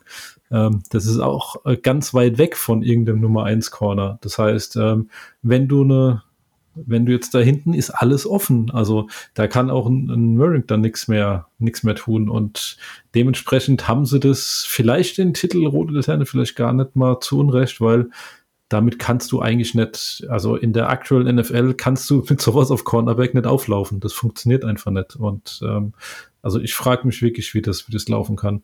Aus dem Grunde könnten Duke Shelley vielleicht auch interessant sein, ihn aufzustellen in Fantasy, weil der könnte wenn viele Tackles haben, weil immer wenn der, der Receiver einen Ball fängt, muss man ja umtackeln. Sollte.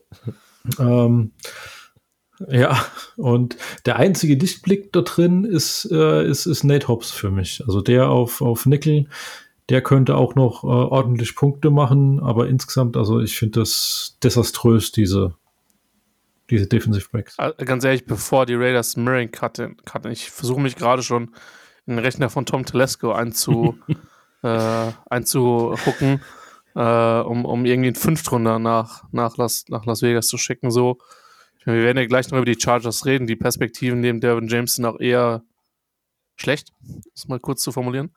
Ähm, also, ja, das, das stimmt natürlich bezogen auf den Draft. Ähm, ich verstehe, dass du halt Tyree Wilson halt sagst, irgendwie, der ist, der ist mehr als das, was, was, die, was die für mich keineswegs schlechte Cornerback-Klasse auch an der Spitze war. Wobei da sind eh so ein paar, finde ich, sehr, sehr komische Sachen passiert und wer auch immer daran schuld ist, dass Gonzales zu den, Ja, zu den so. Patriots gefallen ist, es verdient immer noch die Ja, Prügelstrafe. Washington im Endeffekt, oder? Also ganz Ja, ehrlich. klar. Ja, ey, lass uns mal einen 160 Pound Corner draften. Ja. Ich, ich mochte Emmanuel Forbes. Das ist auch, total spannender Spieler. nicht Nee, nein, so nimm den in der zweiten Runde mit oder sowas. Ja, das kann, das kann ich schon verstehen mit dem Potenzial, was der hat, auch früh in der zweiten Runde. Aber das ist halt nicht mein Nummer 1 Outside Corner, den ich da hinstellen will. Und das ist, Na, ich, ich verstehe total, dass du da halt echt, echt in der Cornerback-Klasse, weil so, ich war, ich war ein Fan von Witherspoon und von Gonzales und beim Rest hatte ich halt echt, echt harte Fragezeichen, gerade in Top 15. Deswegen habe ich es hab ich's irgendwie nachvollziehen können. Aber, dass du dann halt, die Cornerback-Klasse war ja keineswegs dünn und dass du dann erst so spät was machst, das hat mich halt wirklich, wirklich gewundert. hm. Ähm, ja, keine Ahnung. Es ist. Ja, also es ist, es ist interessant, aber und deswegen verstehe ich halt nicht, dass du dann halt jemand wie, wie Merrick, der halt das System kennt, und selbst wenn du jetzt sagst, das ist nicht der perfekte Fit, aber der hat eine gewisse Veteran-Präsenz zusammen mit Apps und die können da hinten den Laden ein bisschen zusammenhalten. Wenn du halt weißt, deine Corner wirst du nicht permanent in Mann gegen Mann stellen können, weil dann wirst du einfach verbrannt, gerade in, die, in dieser Division. Ähm, dann, da- das, deswegen, das war der Punkt, den ich nicht verstanden habe. Also, ähm, und wie gesagt, wenn, wenn sie, also ich bin mir sicher, also nicht jeder Wett, also oft ist es ja so, dass so, soll ich sagen, Name-Calling oder dass das Name in der Öffentlichkeit besser ist und das NFL-Team sehr viel genauer schauen, sehr viel genauer scouten, so, was hat er noch im Tank, lebt er noch von seinem Namen, whatever. Aber ich kann mir nicht vorstellen, dass du nicht zumindest 5 oder 600 für Merrick bekommst, wenn du ernsthaft überlegst, dich von ihm zu trennen. Ähm, das, das kann ich nicht verstehen. So, da solltest du tatsächlich überlegen, und ich meine, ich weiß, Trades innerhalb der Division werden nicht gemacht, aber die Chargers haben tatsächlich dieses Jahr ein bisschen tiefer auf Cornerback, wenn du sagst, so, gebt uns einen Cornerback, wir geben euch Merrick. Ähm, äh, wird nicht passieren. So, Ja. auf keinen Fall. Aber das wäre tatsächlich eine Sache, die für beide Sinn macht. Das habe ich nämlich überhaupt nicht verstanden, ehrlich gesagt. Und Sie sind ja nicht die einzigen, die Free Safety suchen. Also so, so ein Deep Safety, da, da suchen ja viele Teams nach. Also Ja. das ist ja eher das, was am meisten fehlt. Äh, Für vorne zum Tackeln, der so ein bisschen Coverage Upside mitbringt, die findest du wie Sand am Meer, aber einen Jungen, der dir tief zumachen kann, das ist schon eine andere Geschichte. Und das Potenzial sehe ich halt im Murray. Jetzt nicht, jetzt nicht äh, Marcus Williams-like oder sowas, aber, aber schon auf einem, auf einem soliden Niveau, so Top 15, hat der, glaube ich, drin in sich, wenn das System passt und die, und die Spieler außenrum auch, auch funktionieren. Aber das ist halt bei den Raiders gar nicht gegeben. Ja. Gut, dann gehen wir mal zu den Spielern, die funktionieren. Und zwar zu unseren IDP-Stars und dann auch wieder zu den Sleepern und Players to Avoid. Wir fangen wieder mit dem Gast an. Christian. ja, ich mache es mir jetzt nur einfach nur, nur echt mit dem Doppel-X. ähm, Frage, die-. Frage, die ich vorhin vergessen habe. Geht da noch mehr oder haben wir jetzt so, so das Ceiling gesehen? Ich glaube, das Ceiling haben wir gesehen, aber ich glaube, das Ceiling ist immer noch verdammt gut, wenn er das konstant noch über ein paar Jahre abrufen kann. Ähm ich würde ja als, das Problem ist, ich weiß nicht mehr, ob der in Rost ist, er ist kein Fantasy-Sleeper. Ähm äh, ich habe ein gewisses Herz für Chris Smith, den, den Georges, den Safety, den wir Mhm. geachtet haben. Ja. Gerade wenn Merrick irgendwie gehen sollte, das wäre so einer, wo ich mir sagen, der könnte aus dem Nichts kommen und produzieren.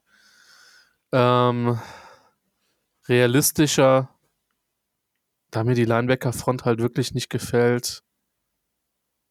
Vielleicht kann Jordan Willis eine, eine Rolle übernehmen, den fand ich bei den 49ers durchaus brauchbar als Sleeper.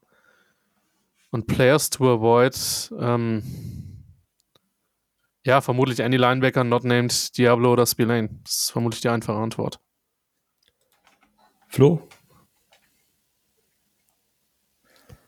Ja gut, äh, Max Crosby glaube ich nicht, dass da noch viel nach oben geht. Er war jetzt Edge 2 oder so, also viel mehr, was willst du noch erwarten? Also genau. Ähm, ja, Stars potenziell könnte sich ein Spillane dort reinspielen, sage ich. Potenziell könnte sich Nate Hubs dort reinspielen, aber Stand jetzt gibt es keinen weiteren IDP-Star, meiner Meinung nach. Ähm, Sleeper habe ich noch einen Jerry Tillery stehen, meiner Meinung nach ein echt guter Tackle und äh, wenn du Tackle liegen hast, ähm, könnte ich mir bei ihm vorstellen, dass da definitiv ähm, Top 24 Hype drin ist. Also ähm, den sehe ich, den sehe ich, ja, musst du gucken. Du hast halt, Ich, ich weiß, was Ähm, du meinst. du hast halt immer in Vierer-Lines mit, mit der spielt neben, ähm, äh, neben, wie heißt der, äh, der, der Nose Tackle, ja, genau. Und ähm, er hat halt einfach den, den Vorteil, dass er links, rechts davon ähm, auflaufen kann. Und potenziell hat er dort einfach ähm, ja, Potenzial, dann auch äh, Pressure zu machen, dann auch durch, zu, durchzukommen zum Quarterback. Ist halt einfach eine, eine ideale Position. Das heißt, ihn sehe ich schon an, dass er Top 24 Tackle werden kann. Und Avoiden, ja, hm, also ich würde keinen Markus Epps ziehen, wo er momentan gehandelt wird. Ist es mir zu hoch vom, vom ADP her. Genauso würde ich auf jeden Fall die Finger von einem Chandler Jones lassen. Ja, den habe ich auch dick und fett dastehen. Äh, Chandler Jones ist auch mein Player to avoid. Aber ich finde, Diablo kannst du immer mitnehmen. Wenn der Junge fit bleibt, dann, dann produziert er immer da, wo du ihn nimmst aktuell. Der wird nicht zu hoch gehen aufgrund von seinem Verletzungshistorie und ich glaube auch, dass er und Spillane tolles Duo bilden werden, die zum Großteil auf dem Platz stehen werden. Also Spillane vermutlich 100% und ich glaube, Diablo dadurch, dass er so flexibel auch einsetzbar ist und sich droppen lassen kann und mit dem Safety da hin und her rotieren kann und spielen kann, dass der, dass der auch über 70, 70 bis 80 Prozent der Snaps auf dem Platz stehen wird und dann nehme ich den mit, wo er, wo er kommt. Vielleicht, ja, so, so mein, als, als mein vierter Linebacker, so, so ein Flag äh, für die IDP Flex als Starter, den ich dann hochziehe in den, in den Bye Weeks, habe ich den sehr, sehr gerne. Ähm, Also wenn, wenn Tillery, wenn Tillery funktioniert, dann werde ich, glaube ich, sollte ich nochmal eingeladen werden vor der Sendung dann mal äh, ein gutes Sixpack äh, Westerwälder Getränke äh, zu dir runterschicken. Äh, Flo, ich würde es ihm ja gönnen, Okay. ähm, aber das, das hat einfach ich glaube da nicht dran. vielleicht auch systembedingt nicht geklappt. Ich, ich bin gespannt. Ich bin gespannt. Aber das Ding ist, ich glaube, er hat wirklich mal die Chance, um mal signifikant Spielzeit zu sehen. Das kann halt so ein Spieler, der immer noch relativ jung ist, dann auch wirklich ähm, relativ schnell besser machen, weil er bei den Chargers erstes Jahr fast komplett verletzt war. Also, die- das hat auch eine Rolle gespielt. Das ist nicht nur die Qualität und das, was er, äh, die Upside von ihm ist mit Sicherheit wirklich, wirklich da. Von daher, ich bin gespannt. Ja, bei Notre Dame hat er ja auch als, als Und ich sage halt einfach, weil er, Nee, mach du, mach du erst, okay. Äh, ja, ich sage halt einfach den, den Upside, wenn er in der, in der, der Vierer-Front jetzt halt wirklich in einer gesetzten Vierer vorer Pass Rush ist, sehe ich ihn halt viel größer wie äh, dem, dem, ich sag mal, flexiblen System jetzt bei ja, müsste auch bei Notre Dame gespielt haben. Die spielen ja eine klassische Viererfront, glaube ich, da. Da war auch Inside meistens aufgestellt, oder, Christian? Der war drei. Der war drei. Also, das, das ist halt das Ding im Chargers-System, war so ein bisschen ein Tweener, weil er an manchen Rollen dann halt auch außen gespielt hat, was ihm nicht zwingend. Also, ich glaube, er kann das notfalls machen. Ähm, ich will nicht sagen, so eine.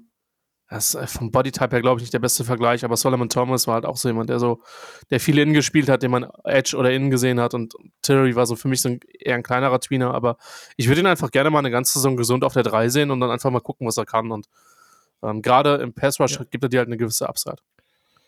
Dann lassen wir uns überraschen. Ich glaube, der war sogar im ersten Jahr, das wir gescoutet haben, war mit drin. Müsste ich mal meine, meine Unterlagen aufrufen, aber es dauert jetzt. Die sind irgendwo verschollen in meinem PC, ganz weit weg, ganz weit hinten. Das würde zu lang dauern. Äh, geh mal Richtung Bold Prediction. Flo hat ja seine rausgehauen. Spillane, äh, NFL Tackle Leader. Ich habe äh, ihn bei Tackle Leader von den Raiders gehabt. das heißt, Flo sticht, ist da höher und meine andere Bold Prediction haben wir auch schon eigentlich drüber geredet. Also ich sehe ihn als, ich sehe die Raiders als eine der drei schlechtesten, also mindestens drei, also auf drei für den schlechtesten Defense gegen den Pass. Also Passing Defense. Sie werden die meisten Passing Yards mit erlauben in der gesamten NFL. Glaube ich, das ist, das Backfield ist zu schlecht aufgestellt. Speziell in der Division werden sie halt komplett kaputt geworfen.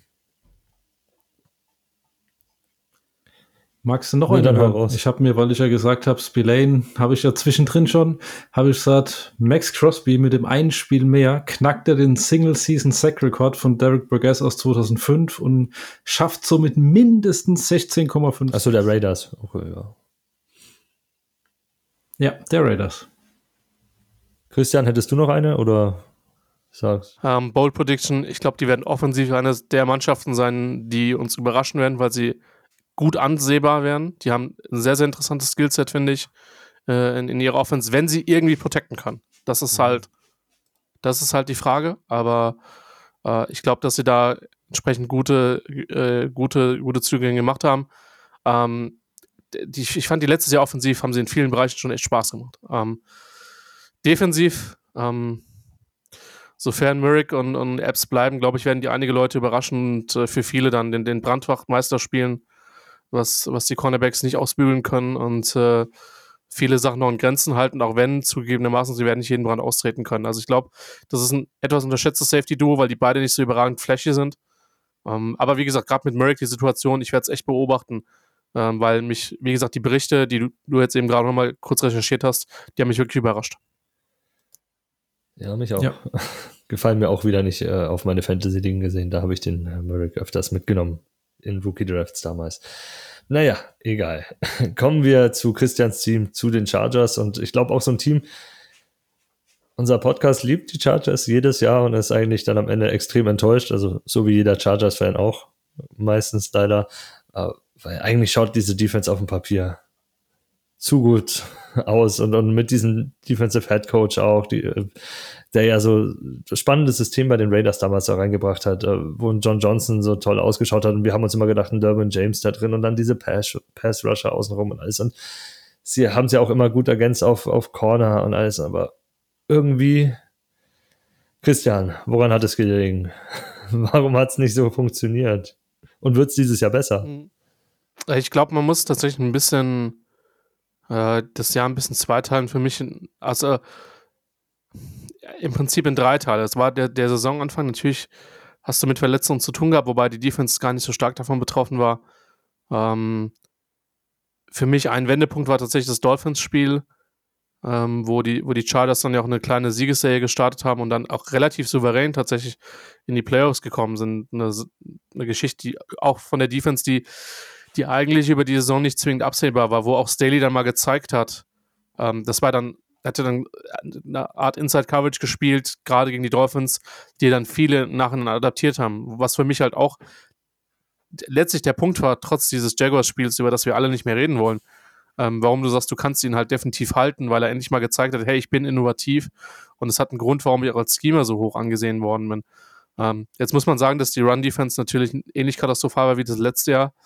Ähm, und dann war es halt das Ding ist, und das Jaguars-Spiel kannst du halt nicht auslassen, wobei für mich die Offense da im Nachhinein viel zu wenig Blame bekommen hat, weil auch die Offense hat nach den ersten äh, netto 20 Minuten nicht mehr wirklich produziert, ab Mitte des zweiten Quarters, ähm, dass die Defense halt nichts mehr stoppen konnte. Und du, wusst, du hast es halt gemerkt, du wusstest halt, die, das, Gas, das Gas war komplett raus.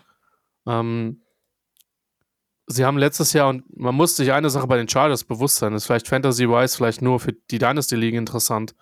Ähm, diese Defense wird nächstes Jahr komplett auseinanderfliegen. So, äh, die Chargers sind komplett in der Cap-Hölle. Ähm, da werden einige Kontrakte äh, definitiv nicht mehr, nicht mehr vorhanden sein. Also ich kann mir nicht vorstellen, dass, dass Carlin Mack nächstes Jahr noch, noch da ist. Mhm.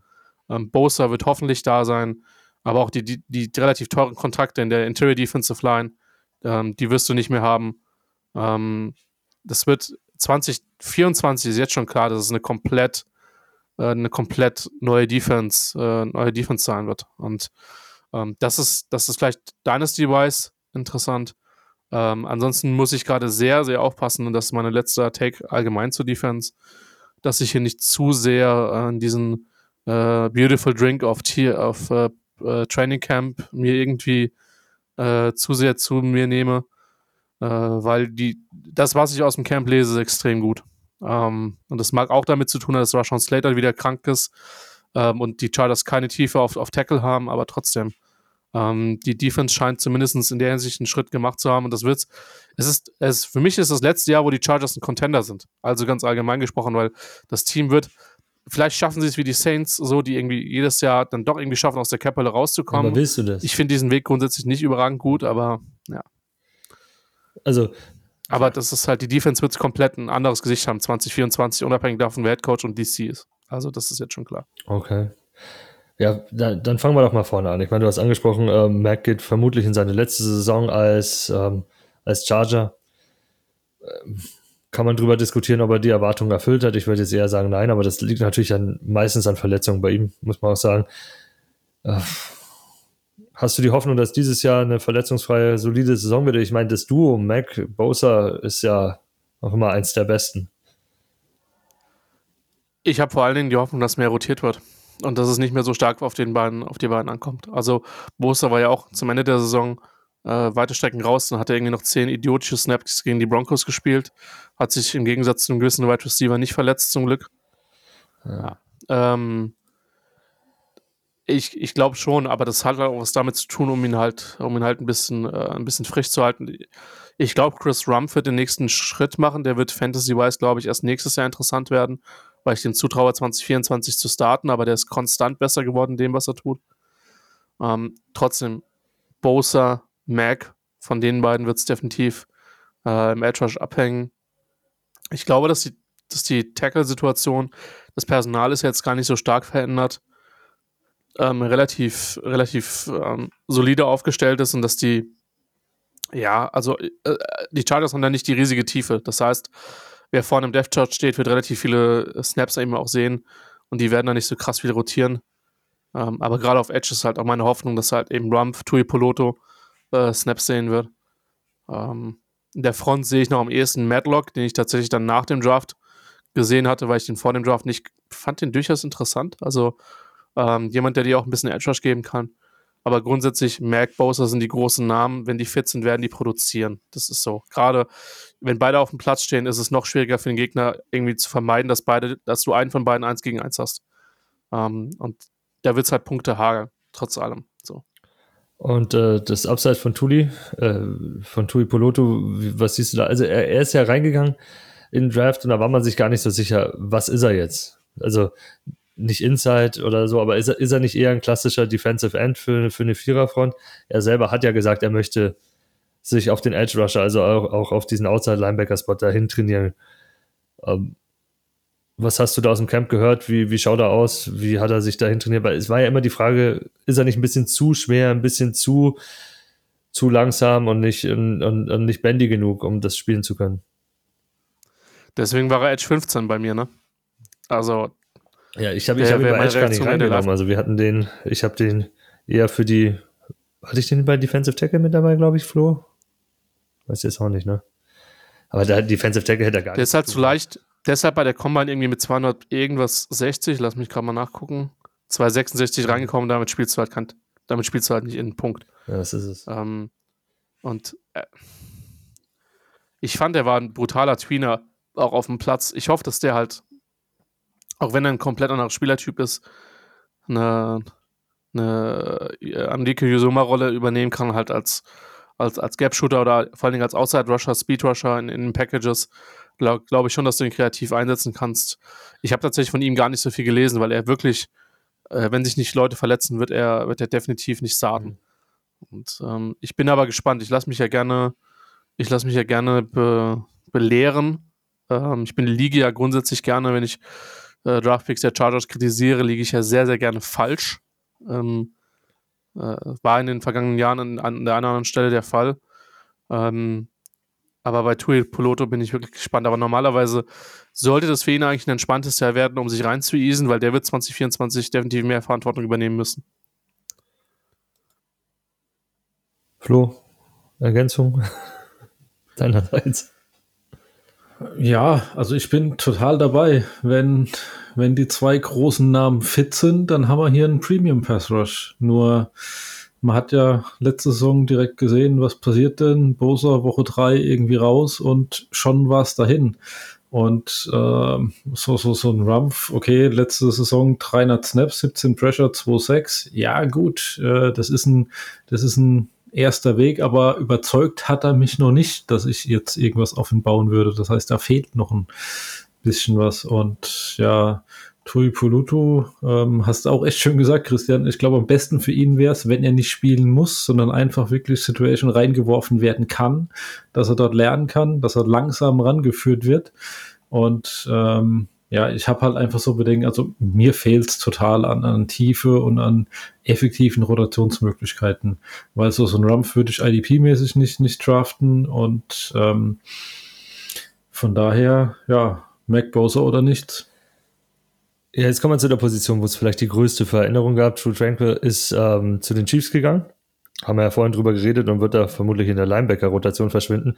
Und jetzt kommt eigentlich für mich dieser Linebacker auf diesen Move, vielleicht nach der Rückkehr von Bobby Wagner zu, de, zu den Seahawks, die mich am meisten überrascht hat. Also ich, ich habe Stimmen aus dem Chargers-Lager gehört, die sich ein bisschen darüber beschwert haben, über den Vertrag, den Eric Kendricks gekriegt haben, was ich halt nicht verstehen kann, weil ich Eric Kendricks eigentlich noch immer als Top 10 Linebacker in der NFL sehe. Oder habe ich irgendwas verpasst, Christian?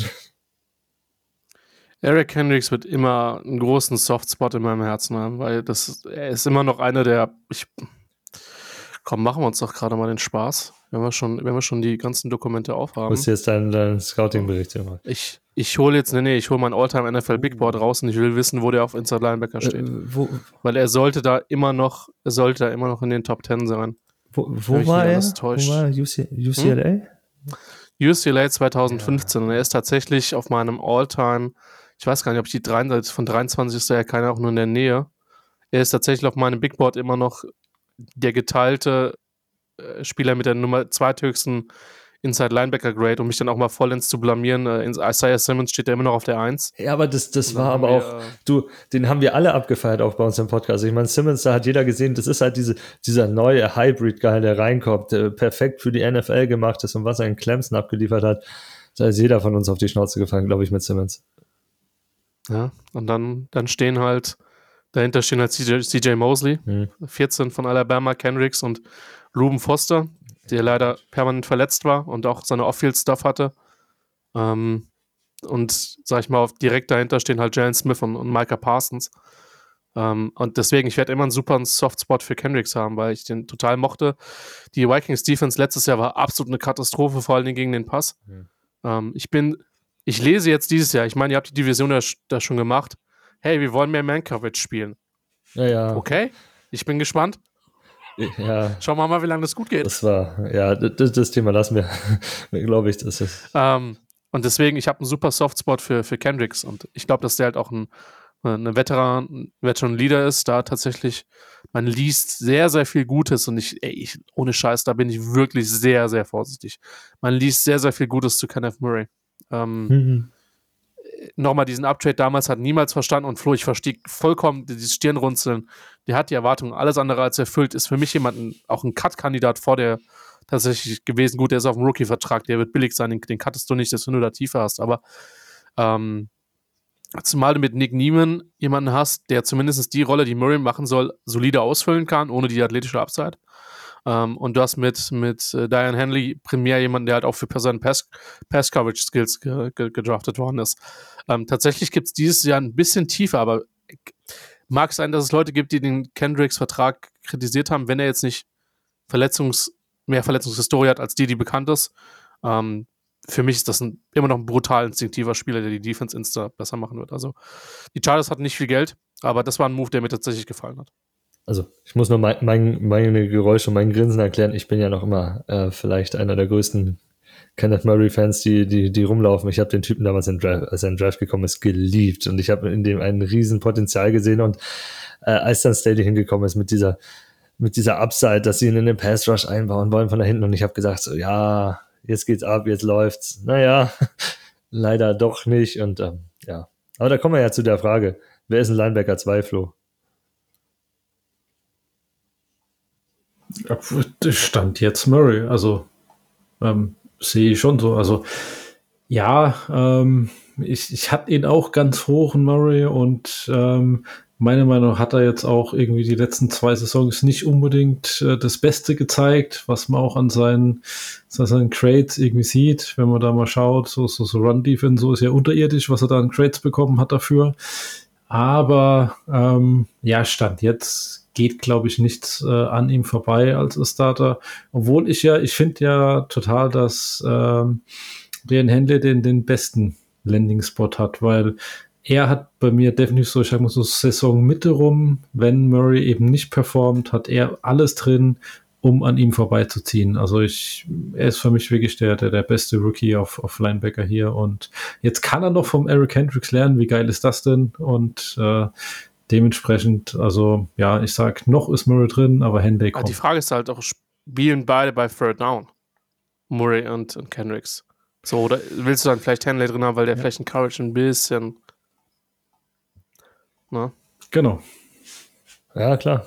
Spannend. Aber ich meine, jetzt haben wir schon angefangen, über Coverage zu reden. Dahinter ist ja, ich meine, ihr seid outside of Corner gut aufgestellt mit der Sante Samuel und, und Jackson, wenn er fit ist.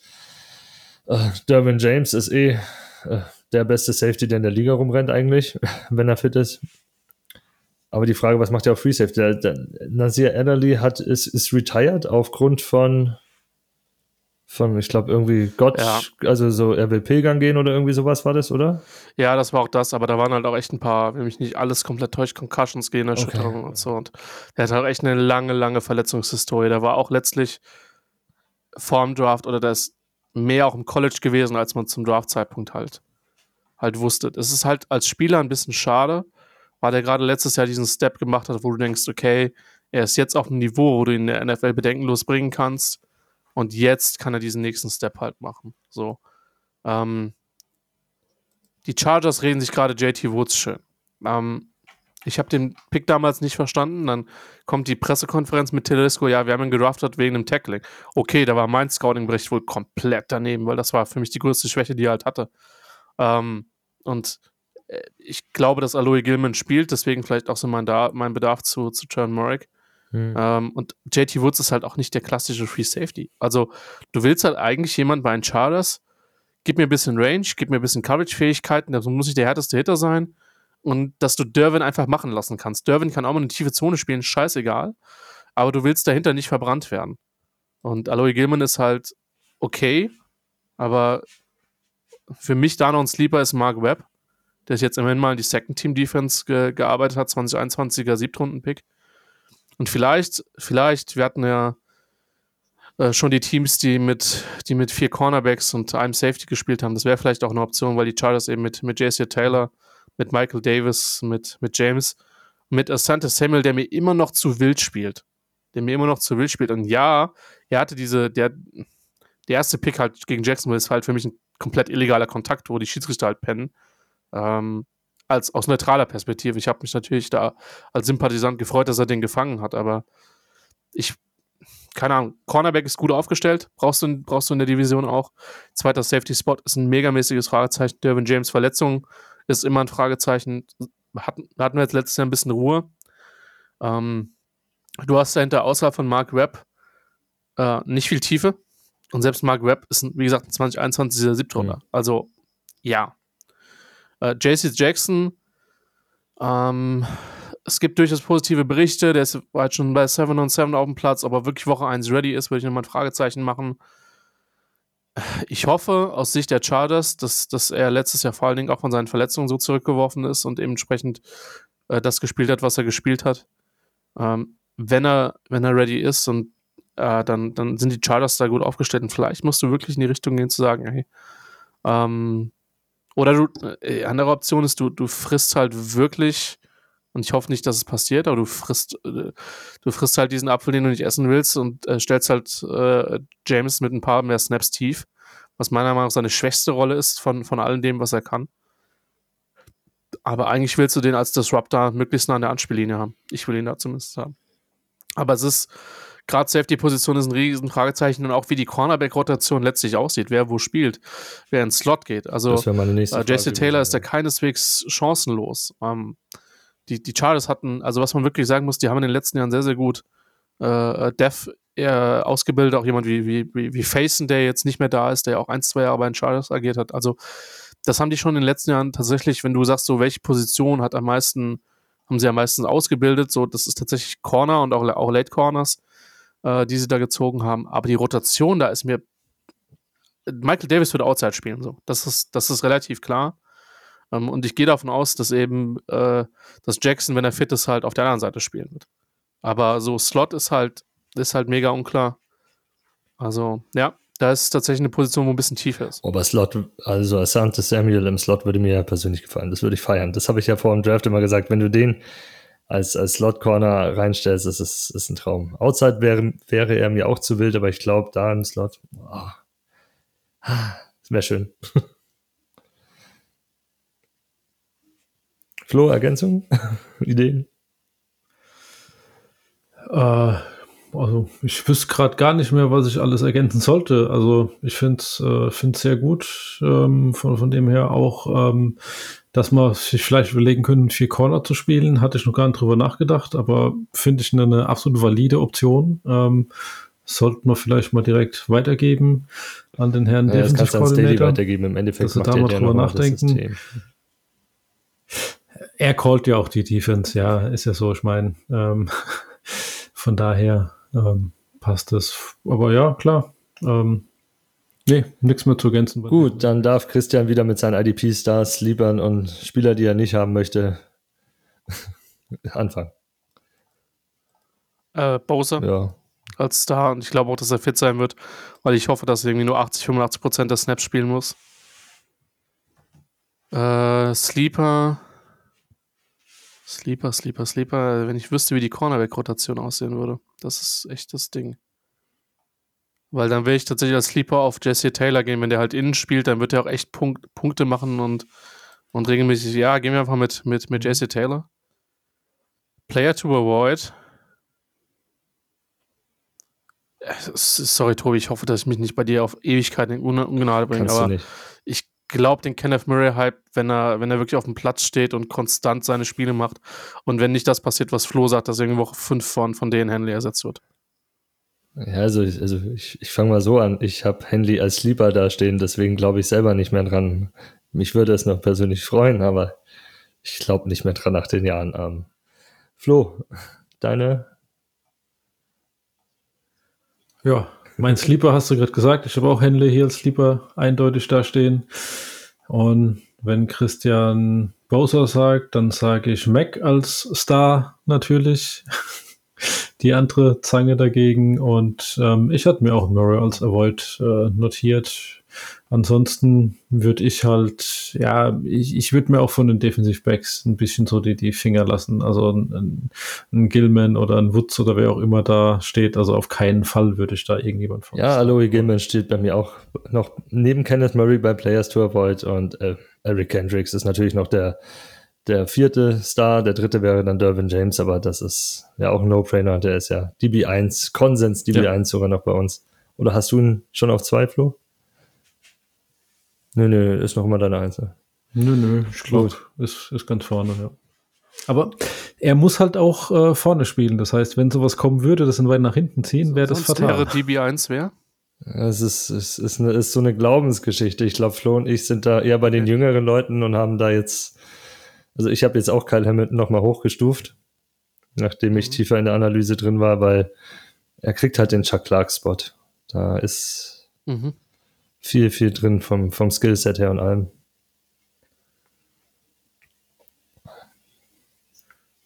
Ja, also da, da sind wir uns tatsächlich nicht einig, aber ähm, es gibt einige, die auf, auf Petre oder auch äh, Frisker stehen. Oder Empfänger hatte ich, aber ich habe ich hab schon ein oben. bisschen, ich habe ihn schon ein bisschen Aber, downgegradet. ja, Jetzt nach dem Ganzen, was da passiert ist. Hm, Ich bin auch Team Hamilton. Ja, Hamilton krass. Also auf den freue ich mich nächstes Jahr auch richtig. Also der hat ja mal irgendwie ziemlich, ziemlich Trash bekommen Anfang der letzten Saison. Ja, der sah, der sah im Ähm, Camp auch so schlecht aus. Da wurde er ja von, da wurde er tief die ganze Zeit zerstört. Aber tief, das war ja klar, dass er Ja. tief jetzt Single High war Ja. eh nicht seins im College. Ja. Spannend. Cool. Gut, dann kommen wir noch zu den Bold Predictions zu den Chargers und dann sind wir eigentlich schon fast wieder durch. Flo, Ich mache es mir einfach. Ich nehme einfach die aus, aus dem letzten Jahr nochmal und sage, Bowser schafft Karriere High Sacks mit niedrig. 12,5. also niedriger als man denkt für einen Bowser. Christian? Hm? Auf das ich mich äh, da richtig blamiere fürs, zur Wiedervorlage fürs nächstes Jahr. Äh, Top 12 Run Defense. Die werden besser sein als letztes Jahr. Die werden Wuhu. wesentlich besser sein als letztes Jahr. Und ich glaube halt auch, dass die, dass die Coverage, die sie spielen können, ähm, dazu führen wird, dass sie, dass sie im Run deutlich mehr Möglichkeiten haben als letztes Jahr. Ja, ich greife im Endeffekt an Floß äh, an und sage äh, Bosa plus 15, Mac plus 10 Sacks, also 10 plus 6, zwei mit Double Digits und ja, die Maschine funktioniert endlich mal. Es wäre wär den Chargers zu wünschen und den zwei Spielern hat auch. Gut, dann sind wir durch für heute mit der AFC West. Es war eine schöne Aufnahme, hat mir höllisch Spaß gemacht. Nice. Jetzt müssen wir noch kurz Werbung machen, das habe ich wieder mal am Anfang natürlich vergessen. Für unseren Mimbowl. Äh, es geht in die letzten Wochen, steigt ein, joint unseren Discord, kommt vorbei und macht beim, beim Mimbowl mit bei unserer Redraft-Liga. Ich glaube, acht Ligen sind schon voll, also über 80 Leute haben wir am Start.